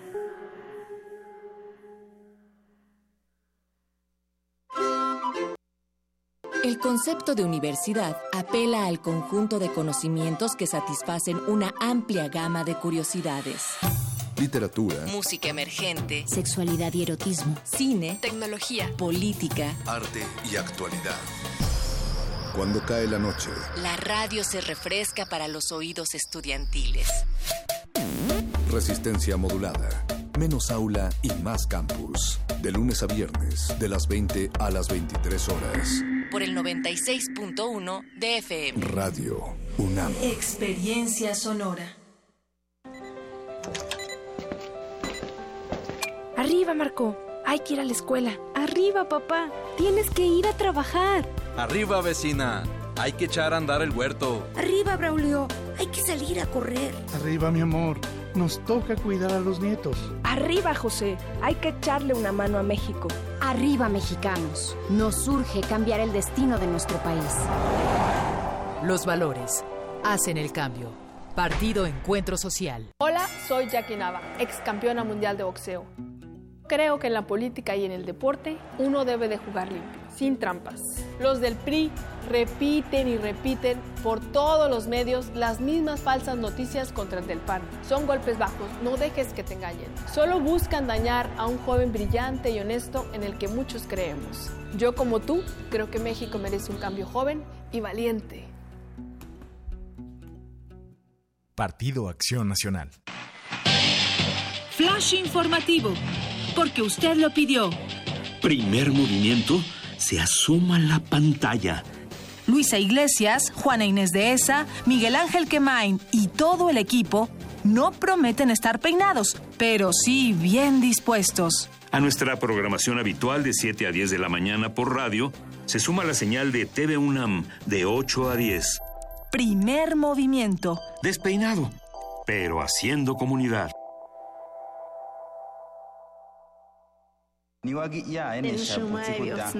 Calme Cali, un espacio intercultural donde las lenguas indígenas resuenan en la voz de sus hablantes. Acompáñanos a conocer a sus protagonistas todos los jueves a las 10 de la mañana por el 96.1 de FM. O escucha la retransmisión los domingos a las 3.30 de la tarde. Y si te perdiste algún programa, búscanos en radiopodcast.unam.mx. Radio UNAM, experiencia sonora. Habla José Antonio Mir. ¿Qué gobierno quiero? Uno que esté encabezado por gente decente. Yo he combatido la corrupción toda mi vida. Por mi trabajo, muchos políticos corruptos hoy están en la cárcel. Nunca he vivido por arriba de mis ingresos. Se puede ser servidor público sin lavar dinero, sin vivir con excesos. Te ofrezco un gobierno que combata con todo la corrupción y en donde el único privilegio sea ser mexicano. Vota por los candidatos a senadores y diputados federales de la coalición Todos por México, PRI. Tú como madre, como hija, como persona, ¿qué es lo que más quieres? Lo que más quiero es que se termine la violencia contra la mujer. Es impresionante que en una simple parada de autobús yo pueda sentirme amenazada. Mi derecho a vivir tranquila se debe garantizar. Poder eh, sentir que estamos protegidos. Nuestro candidato por Nueva Alianza te ha escuchado todo este tiempo y quiere saludarte. Ah. Verónica, ¿cómo estás? Soy José Antonio Mita. Te agradezco mucho que hayas venido. Gracias. Y haberte escuchado me ayuda mucho porque mis propuestas nacen al escucharte a ti. Con Nueva Alianza es de ciudadano a ciudadano. Coalición Todos por México.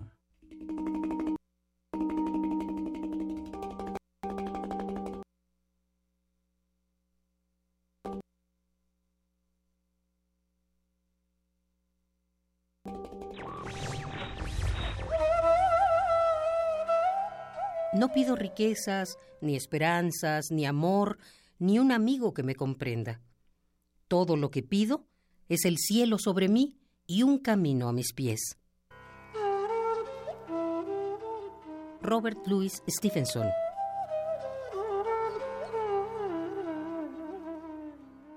Radio UNAM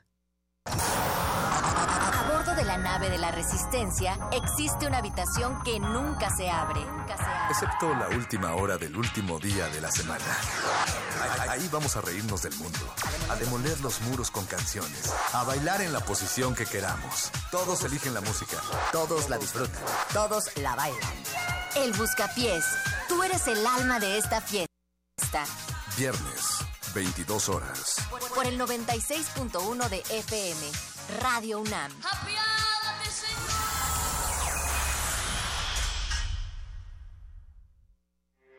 Porque tu opinión es importante, síguenos en nuestras redes sociales, en Facebook como Prisma RU y en Twitter como arroba PrismaRU. Relatamos al mundo. Relatamos al mundo.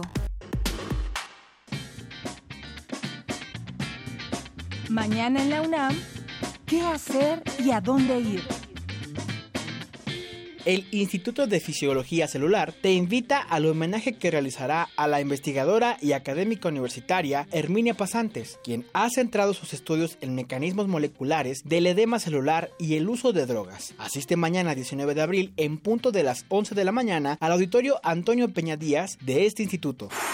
La Secretaría de Atención a la Comunidad y la Dirección General del Deporte Universitario te invitan a las retas Nike Mercurial 4 contra 4, mañana 19 de abril en punto de las 12 del día en las canchas del futsal del Complejo Deportivo del Campus Central en Ciudad Universitaria. Las inscripciones se realizarán el día del evento a partir de las 11 de la mañana. La entrada es gratuita. El Instituto de Física organiza el coloquio Cómo se detecta y cómo no se detecta oportunamente el cáncer de mama, que impartirá la doctora María Esther Brandán, fundadora y coordinadora del programa de física médica de la UNAM. La cita es mañana 19 de abril a la 1 de la tarde en el auditorio Alejandra Haidar de este instituto, ubicado en el circuito de la investigación científica en Ciudad Universitaria. Continuamos, ya estamos en nuestra segunda hora de Prisma RU. Ahí algunas de las invitaciones que les hacemos para que acudan desde la UNAM. Eh, dos con siete minutos. Ayer se presentó una novela criminal, obra ganadora del Premio Alfaguara 2018, presentada por su autor, Jorge Volpi, en el patio Octavio Paz de la Biblioteca de México. El también coordinador de difusión cultural de nuestra casa de estudios señaló que la historia le pertenece a sus protagonistas, a los que agradeció su confianza para contar su participación particular versión de lo sucedido. El libro aborda el asunto de Florence Cassé, un tema que en su momento, pues incluso ahí raspó las relaciones entre México y Francia. Florence Cassé y pues su expareja de apellido Vallarta, uno de los procesos, Israel Vallarta, Israel Vallarta, uno de los procesos criminales más enrevesados en los últimos tiempos, el cual provocó en 2011 una ácida disputa entre el entonces presidente de México, México Felipe Calderón y el de Francia Nicolás Sarkozy, la captura o la invención de la banda del Zodíaco y una violenta polémica entre los defensores de las víctimas y quienes denunciaron las diversas irregularidades del caso. Así que, pues, a leer, otra de las recomendaciones que aquí les hacemos durante la semana, una novela criminal de Jorge Volpi. Y bueno, pues vamos a también a regalar el libro de la estafa maestra a la primera persona que nos llame al 55 36 43 39 y que nos responda lo siguiente, no nada más va a ser llamando, que nos diga un nombre de los funcionarios que fueron estuvieron involucrados en la estafa maestra y una dependencia. Está muy fácil la pregunta, son muchos, ya ven que en el gobierno casi no han robado dinero, pero bueno, uno, tenemos un libro y ojalá que ese libro lo puedan lo puedan rolar para que pues la gente se entere de lo que está sucediendo. Bueno, le mandamos muchos saludos aquí en redes sociales a Magdalena González, al Zarco Iquetecuani. Eh, también por aquí nos escribe Noé Hinojosa, que platicábamos sobre el libro de la estafa maestra. También eh, a Killings Tortona, muchas gracias por escribir. Salvador San Vicente, Manu Ureste, que es uno de los autores que estuvo por aquí con nosotros. Eh, a Giro Pentachi, que nos dice a José Antonio Mid le va a estallar en la cara el asunto de la estafa maestra, en donde como secretario de Hacienda permitió el desvío de millones de pesos del erario público hacia empresas fantasma. Gracias por tu comentario. Eh, Giro. Tania EJ también nos escribe por aquí. Le mandamos saludos a Alejandro Toledo, que pues ahora ya se volvió también un radio escucha. Radio escucha ha sido de Prisma R. Muchos saludos, Alejandro, y además, bueno, por ahí eh, tuiteaba yo en, en, mi cuenta de, de Yanira-Morán un artículo que se publicó en Nexos, una, una entrevista que le hizo Alejandro Toledo a Sergio Pitol, se la recomiendo, ahí está en, en mi Twitter, por si la quieren, quieren seguir esta liga. Eh, también muchos saludos a Connie Baladés, a Yair Hermoso, a David. Nos dice la impunidad, la impunidad es lo que mata del mazo saqueando el Estado de México en lugar de estar en prisión.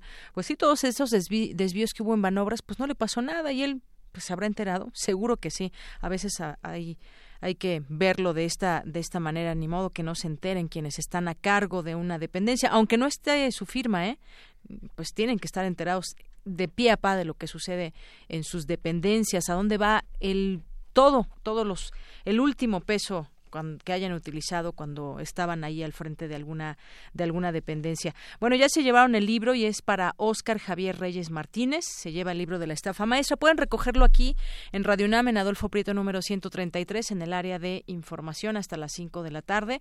Pues todos los días, cinco y media. A las 5 está bien. A las 5 todos los días. Bueno, hoy es miércoles, tienen miércoles, jueves, viernes. Los aguantamos toda la semana que viene. Tienen que venir a recogerlo. Tienes que venir, Oscar se llama. Oscar, ven pronto a recogerlo. Hay que leerlo y hay que rolarlo este libro.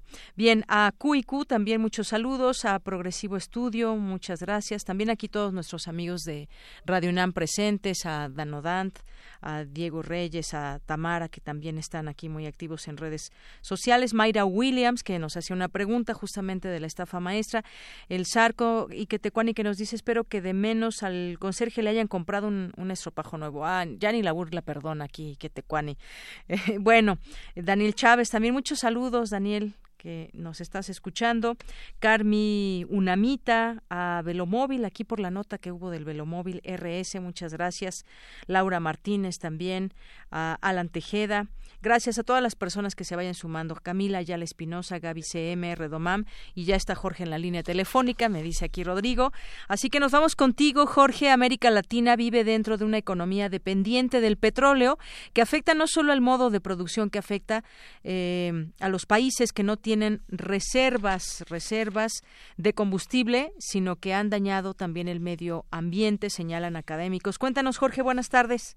¿Cómo estás, Deyanira? Buenas tardes. Pues se lleva a cabo un seminario de análisis económico de América Latina y en esta ocasión se habló de los combustibles, los eh, combustibles fósiles, concretamente el petróleo, y que ha venido a cambiar no solamente la situación ecológica, ambiental, de lo cual eh, a lo cual se le liga directamente al petróleo. En esta ocasión eh, académicos de la Facultad de Ciencias Políticas eh, y Sociales de la UNAM eh, hablaron sobre el, petróleo. Ellos hablan de un capitalismo fósil en donde se ha registrado la incorporación a los modos de producción de este combustible y que pues no solamente ha afectado a una economía o que ha influido en una economía petrolizada en América Latina, eh, eh, sino que afecta también al medio ambiente, que ha, beneficiado exclusivamente los países con reservas eh, probadas de petróleo, como México, Venezuela y algunos países de Asia, Noruega y de Rusia. Eh, es el académico César Augusto Díaz Marín quien eh, justamente se refiere a esto de por qué se le llama ahora capitalismo petrolizado. Escuchen. El modelo de desarrollo basado en el, en el transporte motorizado, electrificado y urbano y impone una serie de dinámicas en términos de la disponibilidad de energía y por lo tanto emisiones. Y, el y es importante también el análisis en, torno a las ciudades, porque las ciudades es donde se, se consume entre el 70 y el 80% de toda la energía, particularmente fósil, y una parte correspondiente de las emisiones de gases de efecto invernadero se encuentran ahí.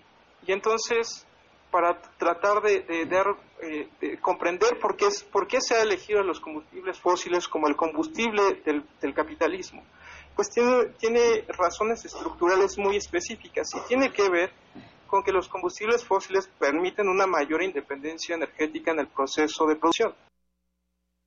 Y esto también ha acelerado eh, esta eh, renuencia, sobre todo de los países petroleros, que no quieren cambiar su sistema de movilidad, de generación de energía, a otros eh, tipos y formas de generarla justamente como puede ser eh, la eólica, la eléctrica y algunas otras formas de generar energía en el mundo y se han concentrado exclusivamente en el petróleo.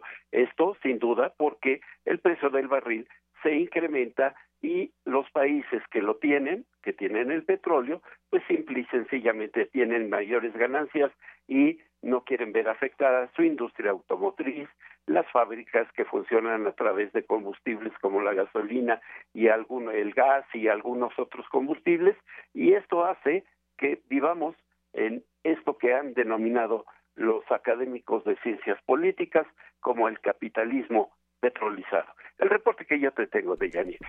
Muchas gracias, Jorge. Buenas tardes. Hasta luego. Hasta luego. Vamos ahora con mi compañera Cristina Godínez. La contaminación atmosférica es una amenaza constante a la salud y calidad de vida, alertan expertos. También otro de los libros que anótenlo tenemos que leer. Cristina, adelante. De Yanira Auditorio de Prisma RU. La contaminación atmosférica representa una amenaza constante a nuestra salud, bienestar y calidad de vida. Está asociada a riesgos cardiovasculares, pulmonares, neurológicos y embrionarios. Además, en los últimos 50 años, la Ciudad de México ha pasado de ser una urbe transparente a una megalópolis con una atmósfera cargada de contaminantes, señaló el doctor Samuel Ponce de León, coordinador del Programa Universitario de Investigación en Salud. A pesar de la gravedad de la contaminación, evidente a simple vista en cualquier punto de observación, no contamos con estudios detallados sobre los efectos directamente en nuestra salud.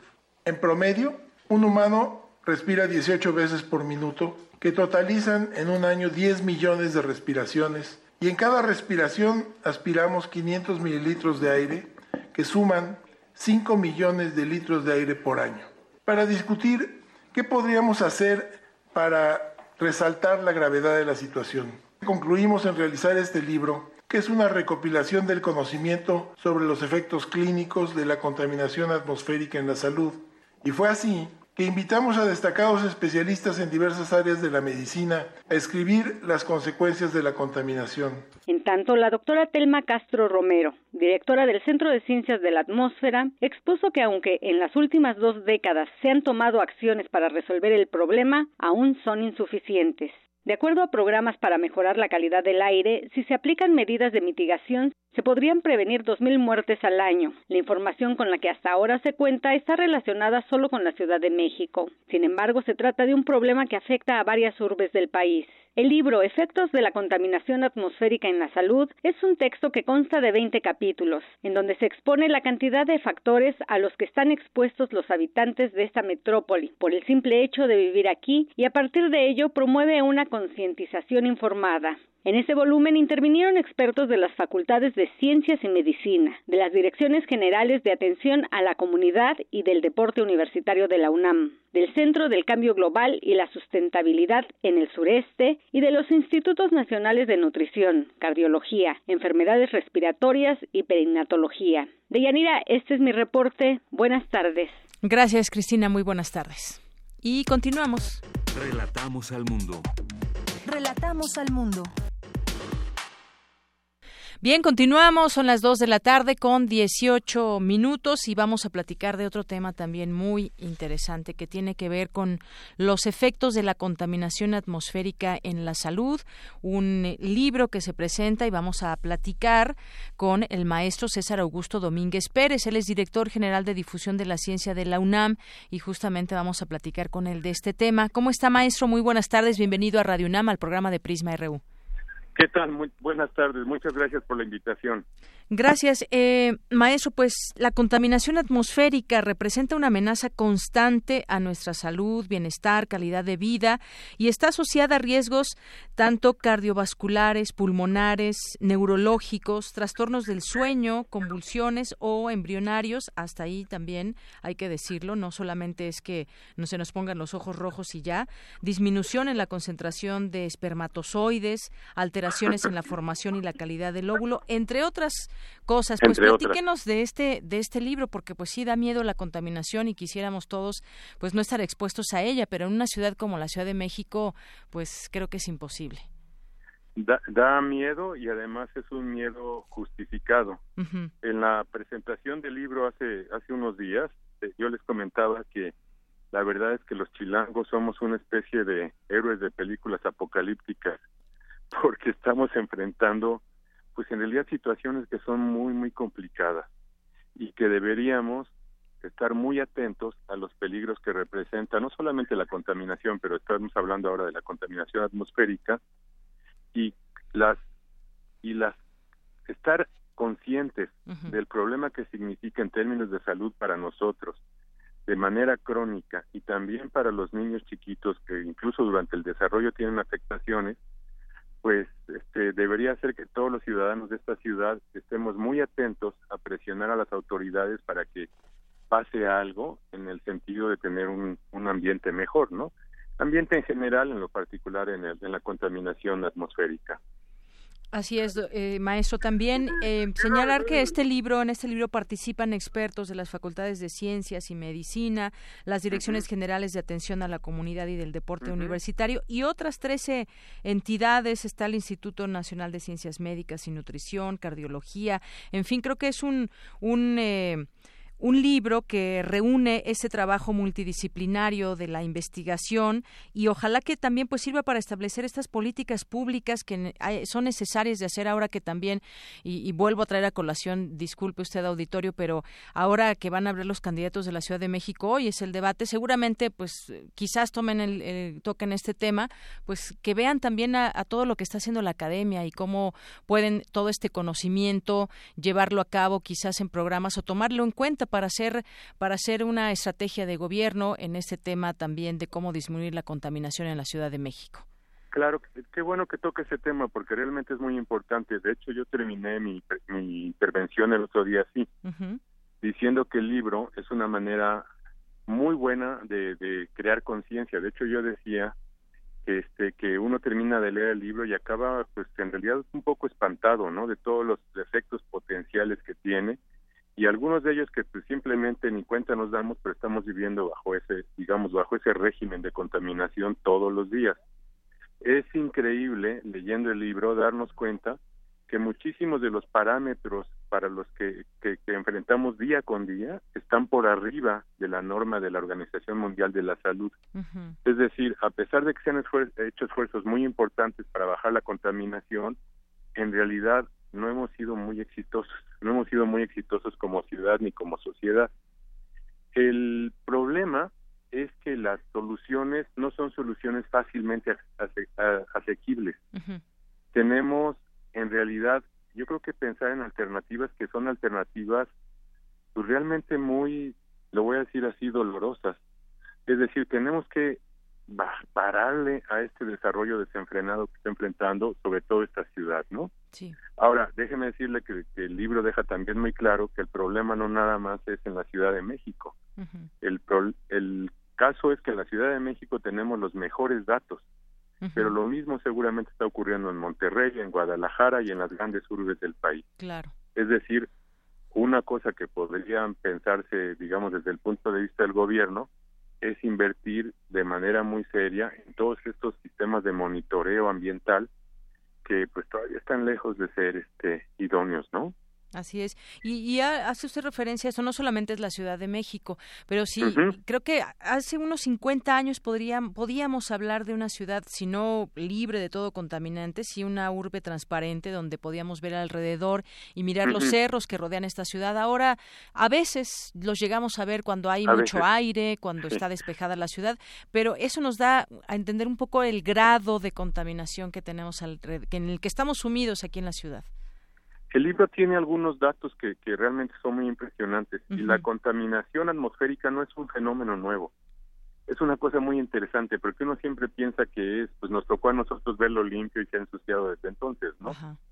El, habla de contaminación atmosférica que, que, me pareció muy interesante desde dos puntos de vista, digamos lo macro, que es la atmósfera y lo que vivimos y que es un fenómeno ya global, es mundial, es decir, lo que hacemos en un lugar afecta en otro del planeta, pero también la contaminación que tiene que ver micro, la que ocurre dentro de las casas. Por ejemplo, la gente que, que todavía sigue usando leña para, para mm. cocinar y los problemas de salud asociados con eso. Entonces, sí es cierto, si uno salía hace 50 años parecía que no estaba contaminado, pero digamos que el planeta ha, este, ha estado experimentando los efectos de la humanidad ya desde hace mucho tiempo. Entonces, la contaminación no es un fenómeno nuevo. Lo que sí está ocurriendo es que tenemos un fenómeno que se ha acelerado mucho en los últimos años y que tiene un potencial tremendo de afectar la salud, no solamente de los humanos, sino de, pues digamos, de la biota en general, ¿no? Así es. Y bueno, este libro está conformado por 20 capítulos y es una lectura indispensable para que comprendamos este tema de salud pública mundial, porque nadie, nadie se escapa de los efectos de la contaminación atmosférica. y, eso, pues bueno, aunque, aunque estemos en ciudades menos eh, saturadas como la Ciudad de México, de cualquier manera hay contaminación. Y esto que usted nos dice muy importante, también dentro incluso de la casa podemos estar generando contaminación que nos afecta. ¿Dónde podemos encontrar el libro, maestro? Pues está en, el Porrúa lo está editando y estoy seguro que se puede conseguir también en, las bibliotecas de la UNAM. Entonces, es un libro que, que vale mucho la pena leer. Yo creo que es una invitación a, profundizar en el tema.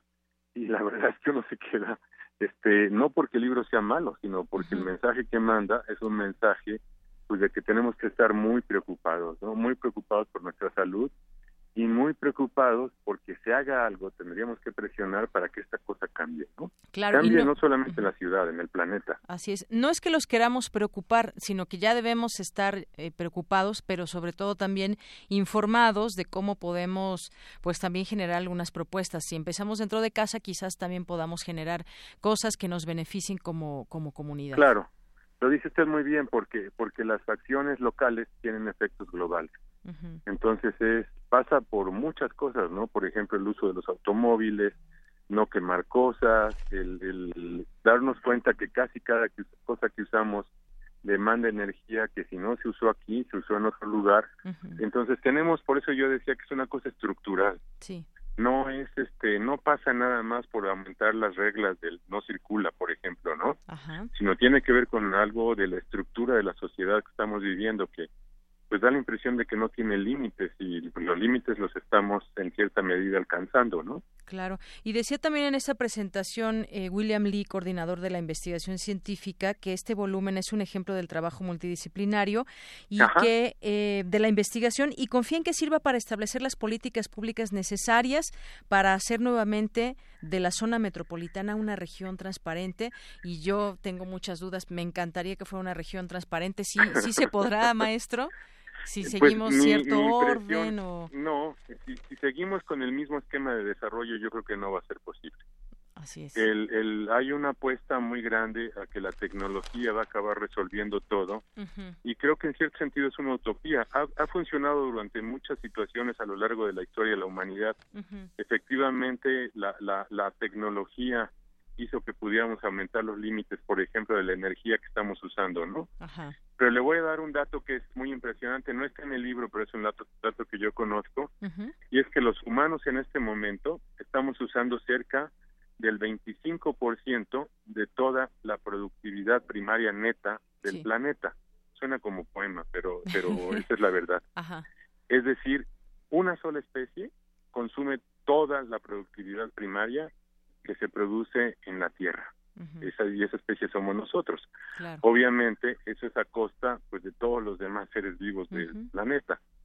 Y no solamente estamos sacando más provecho que cualquier otro, sino que al, hacerlo estamos generando una situación que va al final de nuestra contra. Y el mejor ejemplo, no sé si es el mejor, pero uno de los mejores es la contaminación que estamos generando de la atmósfera sin contar con todas las otras contaminaciones, ¿no? Por ejemplo, la del agua o la de la comida, que este, pues no están en el libro, pero si uno le va agregando esas cosas, este, pues, deberíamos tener mucho miedo.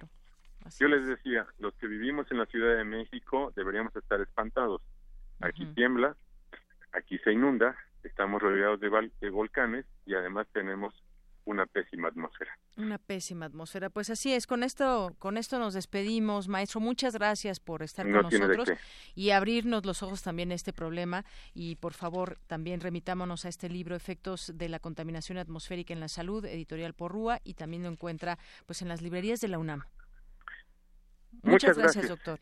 Hasta luego. Saludos a los, a los radioescuchas. Muchas gracias. Hasta luego. Un abrazo. Hasta luego. Gracias. Muy buenas tardes al maestro César Augusto Domínguez Pérez, director general de difusión de la ciencia de la UNAM. Pues ahí a, eh, acceder a este libro y también pues estar informados de todo lo que provoca la contaminación del aire y hacer algo por nosotros. Queremos escuchar tu voz. Nuestro teléfono en cabina es 55 36 43 39. Continuamos dos de la tarde con 30 minutos. Ya es en la línea telefónica. Le agradezco muchísimo. Nos toma esta llamada al doctor Salvador Aburto Morales. Él es director general del Centro Nacional de Trasplantes. Doctor, bienvenido a este espacio de Radio UNAM. Yanira, muchas gracias por la invitación. A sus órdenes, con mucho gusto. Gracias, doctor. Pues está todavía en discusión esta ley para donación de órganos automática allá en San Lázaro. Hay falta de consensos con los especialistas sobre el dictamen que deriva de la minuta enviada por el Senado para reformar diversas disposiciones de la Ley General de Salud referente a la donación de órganos de manera automática. Eh, ¿Qué opinión le merece este, este tema eh, para que podamos conocerlo, el auditorio, y estemos informados? Porque quizás pues se está pues debatiendo algo muy importante y quisiéramos conocer también todos los detalles.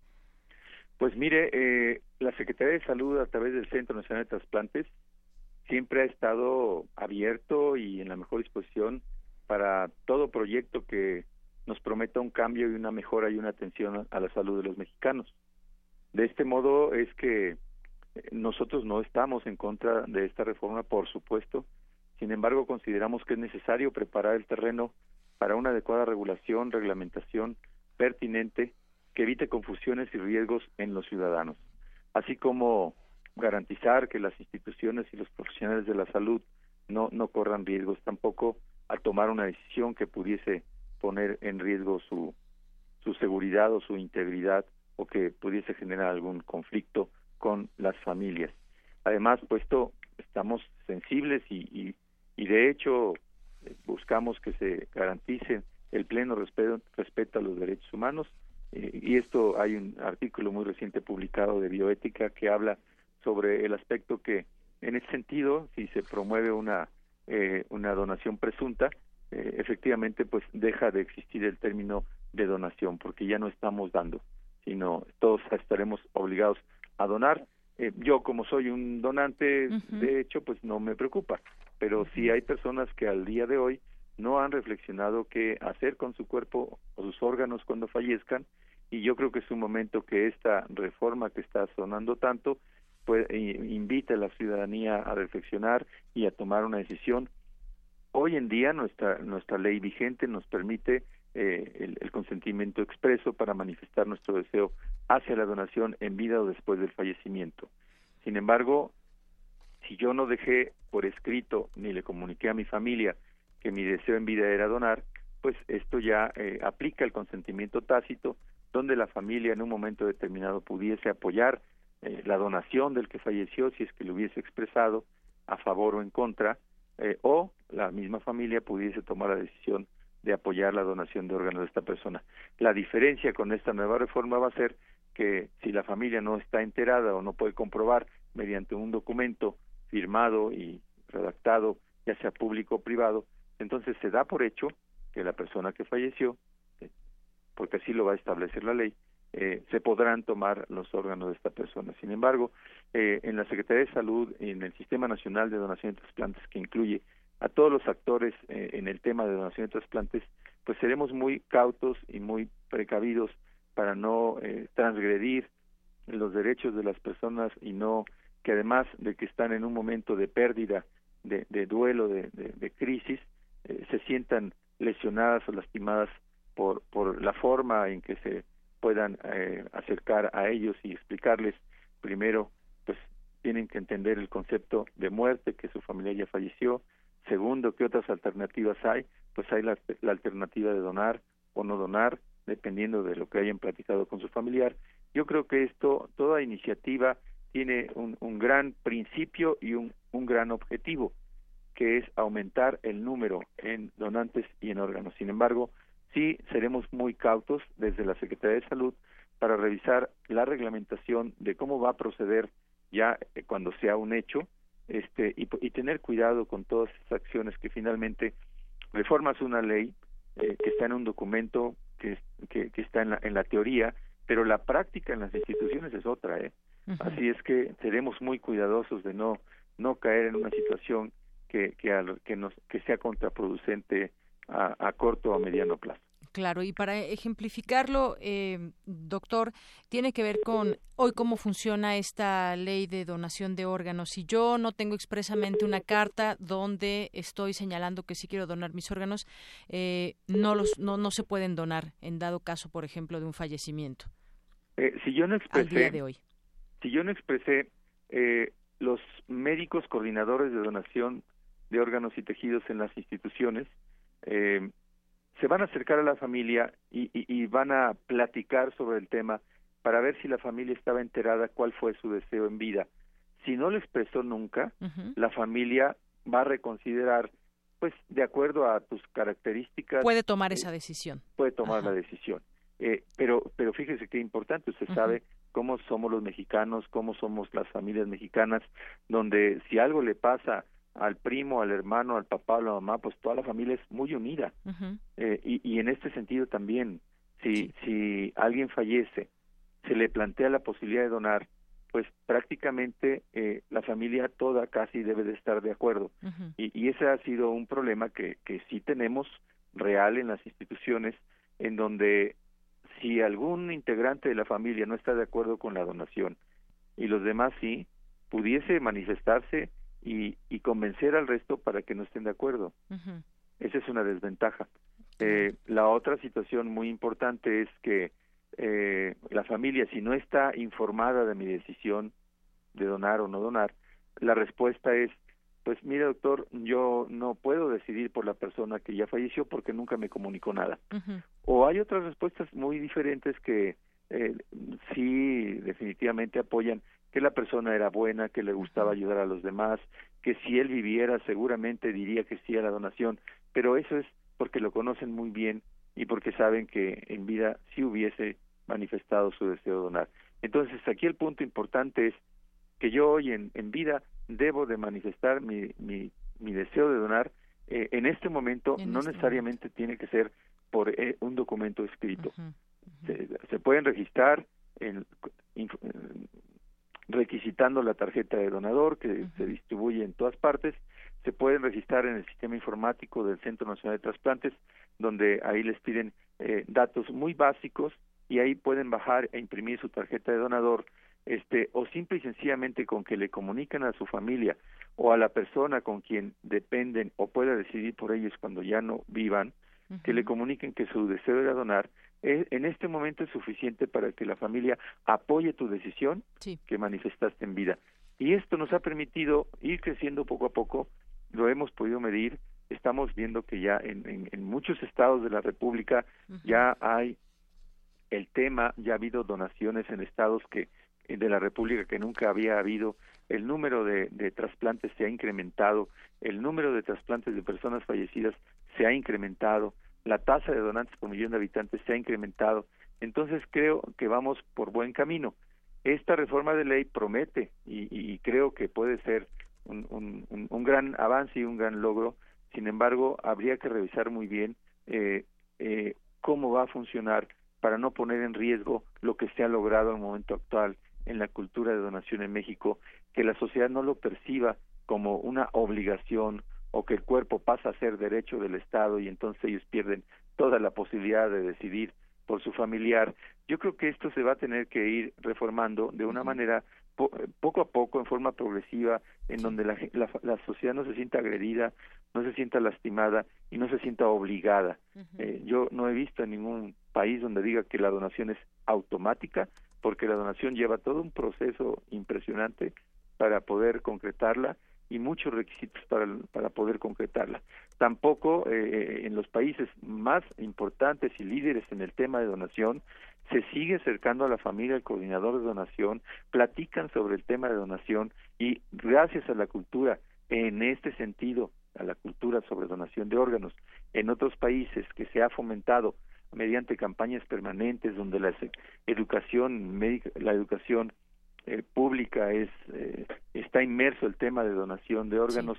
Este creo que ellos yo he estado en esos países donde las familias dicen bueno doctor pues pues si ya no hay nada que hacer si ya falleció este y, y, y si estamos de acuerdo con la donación cuando regresamos por el cuerpo de nuestro familiar ya que haya cubierto todos los requisitos este ejemplo se lo pongo porque pues habla de una cultura en el cual se ha podido medir en los países que han implementado esta eh, iniciativa o reforma de ley, en donde casi para lanzarla se pueden asegurar que la mayoría de los ciudadanos de ese país, de alguna o de otra manera, eh, están a favor de la donación de órganos. Eh, situación que en nuestro sistema eh, nacional de salud de México, pues es un sistema de salud diferente al de otros países líderes, donde la cultura, la educación, la idiosincrasia no es igual en todas las entidades federativas, ni en el centro, ni en el norte, ni en el sur del país.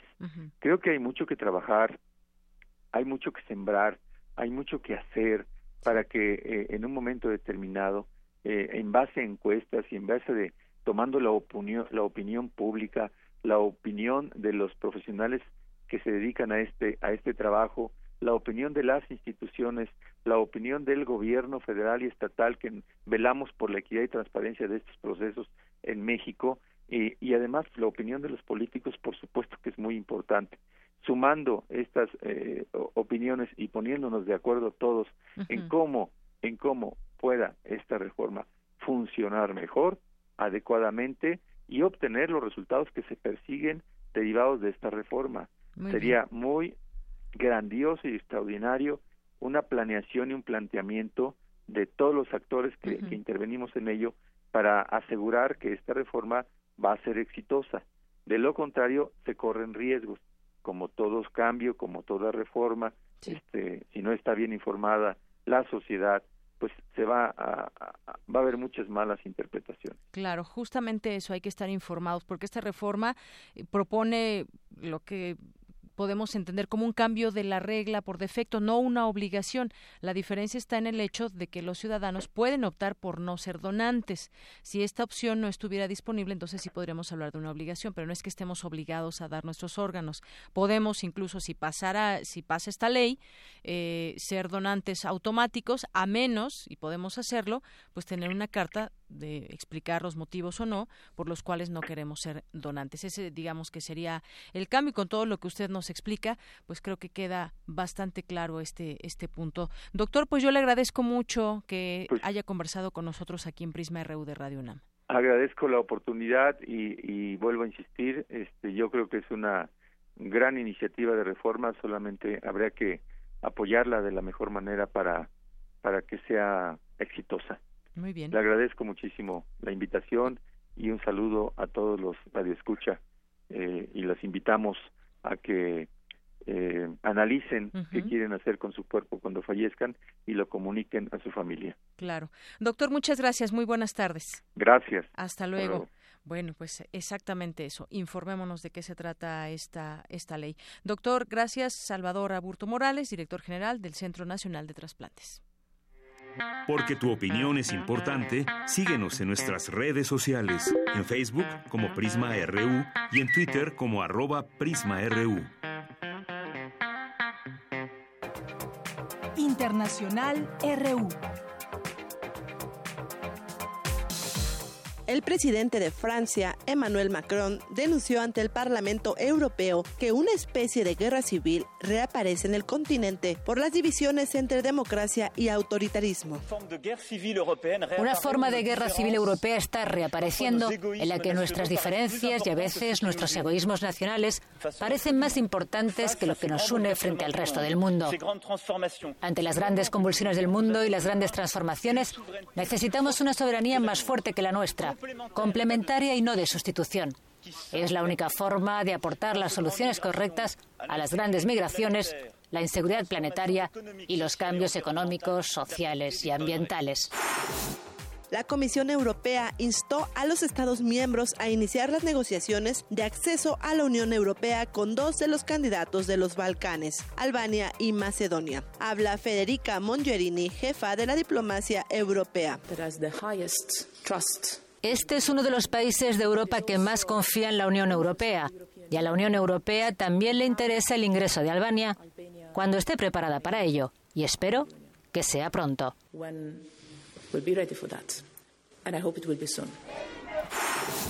El presidente de Turquía, Recep Tayyip Erdogan, adelantó los comicios presidenciales y legislativos un año y medio, ante la incertidumbre que vive su país por la situación en Medio Oriente y el desplome de su divisa. Las elecciones se llevarán a cabo el próximo 24 de junio. Ahora los ciudadanos chinos que no son de Beijing podrán solicitar el permiso de residencia urbana permanente de la capital, conocido como Houko, con un nuevo sistema de registro basado en puntos. Habla uno de los aspirantes a la residencia. Soy de la ciudad de Xisihuan. Ahora estoy trabajando en Beijing. No tengo el Hukoi de aquí. Quiero tenerlo porque esta es la capital de China. Tiene mejores condiciones, sobre todo en la educación, la salud y los bienes sociales. Cuba vive un momento histórico. Hoy comenzó la asamblea que elegirá al sucesor de Raúl Castro. Si se cumplen los pronósticos, el actual vicepresidente Miguel Díaz Canel, de 57 años, será el primer presidente cubano nacido después del triunfo de la Revolución cubana. No obstante, la sucesión divide a la sociedad. Muchos jóvenes piensan que es momento de un cambio. Y detalles que, que hay que limar, por ejemplo, el Internet todavía es muy caro para el cubano. Nosotros estamos también con muchas expectativas, no, no sabemos, creemos que lo que venga sea para bien, tenemos esperanza de lo que, cualquiera que sea el, cambio. Ya han pasado muchas generaciones de que triunfó la revolución, o sea, son personas de otro tiempo, puede ser que hasta un poquito de otro contexto histórico y la sociedad está pidiendo cambio. Paso que vamos, yo no pienso que esto mejore. Al paso que vamos, yo pienso que todo va a seguir igual.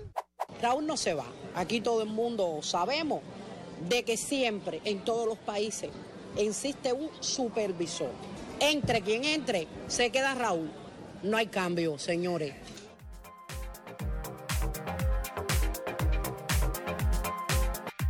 Bien, continuamos después de estas noticias internacionales. Gracias a Ruth Salazar por las mismas. Y bueno, pues los cambios. Ayer hablábamos muy interesante esta plática sobre, sobre Cuba y las elecciones y qué viene para ese país. Y hay más información. Hace rato que platicábamos con los autores de la estafa maestra al respecto de, de qué sirve todo lo que revela la Auditoría Superior de la Federación si no está pasando nada. Pero sí, ya es importante que lo revele y que siga poniendo el dedo en el renglón de todos los desvíos que pueda haber o las inconsistencias presupuestales. Eh, le leo de la jornada el día de hoy algo que refiere al aeropuerto, al nuevo aeropuerto internacional de la Ciudad de México, que de pronto parece que, pues en concordancia, muchos medios defienden a esta, esta propuesta sin quizás tener todos los elementos en cuenta. Hoy justamente habla al respecto la Auditoría Superior de la Federación. Dice, en la revisión de la cuenta pública 2016, la Auditoría Superior de la Federación ha detectado irregularidades diversas en el proceso de construcción del nuevo Aeropuerto Internacional de la Ciudad de México, entre los cuales destacan las relacionados con la edificación de la barda perimetral por más de 380 millones de pesos. Como informó este diario, del cual le leo esta información, que es la jornada, dice como, como informó este diario el 26 de febrero, de este año, el ente, el ente fiscalizador, detectó una serie de pagos ilegales por aproximadamente 365 millones de pesos en la nueva terminal aérea por rubros que iban desde la duplicidad de asesorías legales hasta ajustes por cobros de salarios y la inclusión de estudios no previstos en el proyecto. Sin embargo, estas no han, sido las únicas anomalías en la construcción del proyecto de infraestructura más importante anunciado en el gobierno de Enrique Peña Nieto, el cual ha sido motivo de controversia en días recientes entre el empresario Carlos Slim y el candidato presidencial de la coalición Juntos Haremos Historia, Andrés Manuel López Obrador. Una de las obras con más observaciones de la Auditoría Superior de la Federación ha sido la construcción de la barda perimetral del nuevo aeropuerto encomendada por el Grupo eh, Aeroportuario de la Ciudad de México a la Secretaría de la Defensa Nacional, en la cual aún no se aclara el destino de más de 380 millones de pesos. De acuerdo con la Auditoría de Inversiones Físicas, eh, dice aquí, la entidad responsable del proyecto no ha entregado documentación que justifique o compruebe el destino de 389 millones 670 mil pesos. Lo anterior debido a que esta empresa no logró documentar el uso de ciertas cantidades de dinero que pagaron en varias etapas de la construcción, las cuales forman parte de un convenio modificatorio del proyecto original. Eh, los montos en cuestión van de 27 millones a 133 y hasta 185 millones de pesos. Bueno, pues por ahí va esta nota. Dice, a manera de ejemplo, una de las irregularidades en las que incurrió el grupo responsable del proyecto, en lo que se, se refiere esta barda, fue la autorización de un pago de 5 millones de pesos a la Sedena, que incluyó 16% de impuesto al valor agregado en gastos varios, cuando dicho impuesto solo procede en la compra de materiales. Bueno, pues pues ahí se revelan algunas cosas del aeropuerto. Lo que quisiéramos es transparencia, porque ya basta de que tanto dinero pues se pierda, que algunos hagan negocio y pues no nos expliquen toda la realidad de lo que está en, en juego en este aeropuerto. Y otra de las notas nacionales, la PGR niega datos sobre el caso Odebrecht. La Procuraduría General de la República notificó al Sistema Nacional Anticorrupción que no puede darle información sobre el caso Odebrecht, pues las investigaciones al respecto son de carácter reservado, lo cual significa que solo la víctima y el acusado están en posibilidad de acceder al expediente. No sé por qué, pero esto de pronto puede tener como un tufo de estar ocultando, protegiendo, ocultando información, pues sí, ya le están ocultando, pero protegiendo será a alguien o a algunos o a muchas personas. Durante la segunda sesión ordinaria del Sistema Nacional Anticorrupción en 2018, el secretario ejecutivo del organismo, Ricardo, Ricardo Salgado, detalló que el pasado 2 de febrero se le envió un exhorto al encargado del despacho de la PGR, Alberto Elías Beltrán, para que informara sobre el estado procesal de dicha indagatoria. Y bueno, pues hacen tiempo, ¿no? También porque pues las elecciones son también importantes y de pronto ese tiempo político, el timing político es importante. De igual manera le pidió que le hiciera saber si la investigación seguía abierta al tiempo en el que concluiría el trámite y el trámite legal que se le daría en caso de haber terminado. En respuesta emitida el pasado febrero, la Procuraduría precisó que la información sobre el tema está reservada, por lo que solo la víctima y el acusado pueden estar ahí enterados. Bueno, pues parte de lo que sucede en casos como de Brecht, que en otros países ha sido un verdadero escándalo y aquí en México pues no, pues parece ser que la impunidad o estas eh, moches pues están ahí a la orden del día. No, no sabemos por qué no hay una investigación que se siga, siga claramente para ver dónde queda ese dinero que dio Odebrecht. Relatamos al mundo. Relatamos al mundo. Porque tu opinión es importante, síguenos en nuestras redes sociales, en Facebook como Prisma RU y en Twitter como arroba PrismaRU. Colaboradores RU. Arte. Arte. Es miércoles de arte con Amanda de la Garza, curadora del Museo Universitario de Arte Contemporáneo, el MUAC. Bienvenida, Amanda, buenas tardes. Hola, buenas tardes, buenas tardes a todo el auditorio. Eh, hoy voy a hablar de un proyecto en curso, es decir, no les voy a hablar de una exposición ya inaugurada o de un tema general, pero que trata algunas de, los temas que ya he abordado en otros momentos en la colaboración. Eh, es sobre una exposición de archivo. Eh, ya antes habíamos platicado sobre esta exposición que hubo sobre Helen Escobedo en, el espacio de exposiciones de archivo en el Centro de Documentación Arqueya del MOAC. Y en este caso les voy a hablar de la exposición en la que me encuentro trabajando hoy, hoy día y eh, de aquí hasta su inauguración en agosto, que es dedicada a la poeta uruguaya Alcira Sous Scafo. Muy bien. Muchos conocerán a Alcira de manera indirecta y a través de un personaje de ficción que es Auxilio Lacouture, eh, que describe, relata, que construyó Roberto Bolaño en Los Detectives Salvajes y en la novela Amuleto digamos, extraordinarias piezas de narrativa que han sido muy importantes en los últimos años, en las últimas décadas. Eh, y a nosotros lo que nos interesa hacer es reconstruir la historia no del personaje, sino de Alcira Sous Escafo. ¿Por qué el interés en este personaje?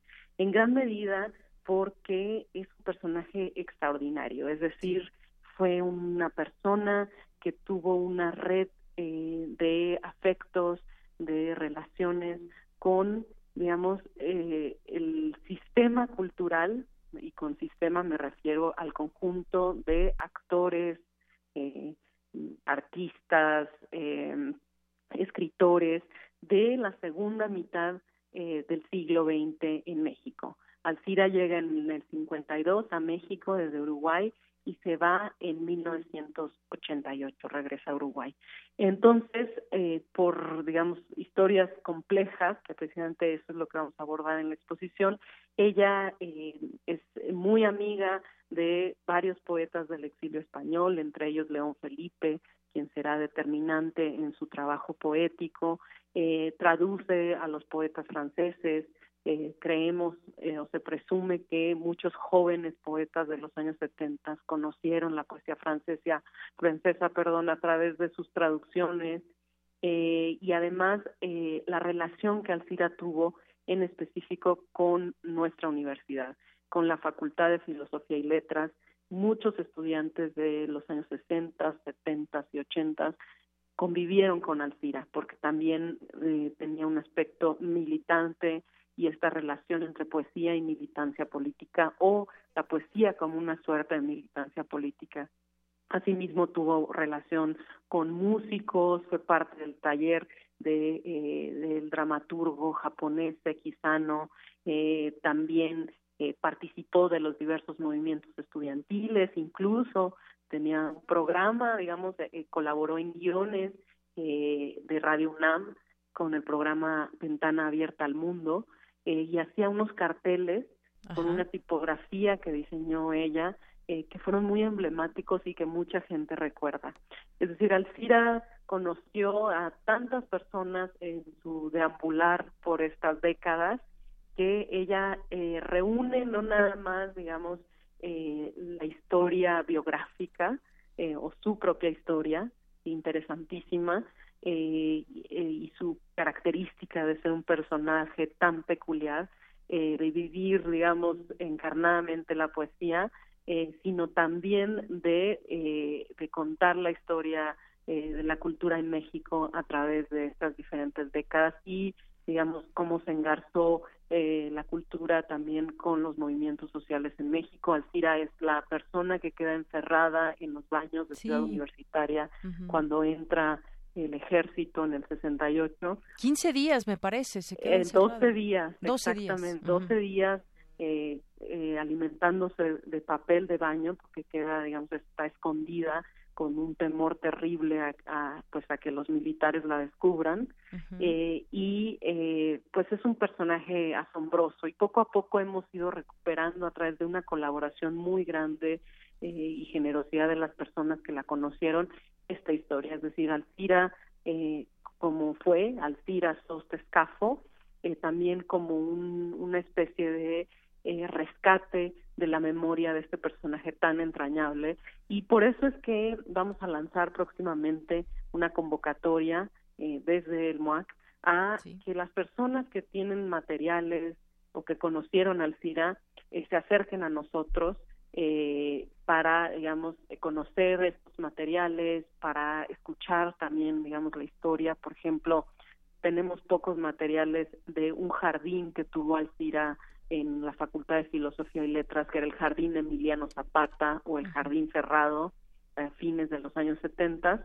Eh, y, y creo que, digamos, esta investigación va a despertar, como hacen muchas de las investigaciones de archivo en particular, eh, una red de afectos a partir de la memoria de una persona de una persona que, eh, como les decía, formó parte de la vida cultural de México por varias décadas y de la memoria de la universidad y de muchos de los de las personas, de los estudiantes, de los profesionales que son parte de nuestra comunidad universitaria. La exposición se va a inaugurar en, el, en agosto de este año y bueno, esperamos que obviamente vengan a la exposición, pero si quieren también contribuir, digamos, con algo que, que tengan de Alcira. Alcira repartía sus poemas, digamos, en las calles como parte de su activismo poético.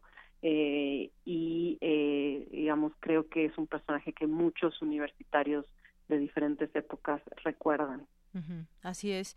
Bueno, pues Amanda de la Garza, muchísimas gracias por recordarnos esta, esta mujer, Alcira Sous, que se erigió en una mexicana nacida en Uruguay y que pues eh, México la acogió, ella acogió a México y bueno, pues eh, todas estas eh, cosas que nos deja y esto que está en este proyecto que nos platicas, siempre es también importante acercarse al MOAC, que está ahí dentro de Ciudad Universitaria y conocer muchas de estas de esta información y de estas personas que algo tienen que aportar también en el arte. Muchas gracias.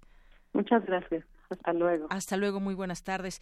Y nos despedimos. Eh, solamente les recuerdo que el día de hoy, con motivo de la transmisión en vivo del primer debate de los candidatos a la jefatura de gobierno de la Ciudad de México, dos de nuestros programas cambian su horario habitual. Escuche hacia una nueva música a las 17 horas y al terminar quédese con Roberto Aimes y Panorama del Jazz. No se pierdan estos programas ni la transmisión en vivo del debate en punto de las 19.30 horas. Con esto nos despedimos.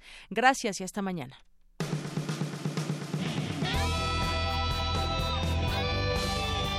Prisma RU. Relatamos al mundo.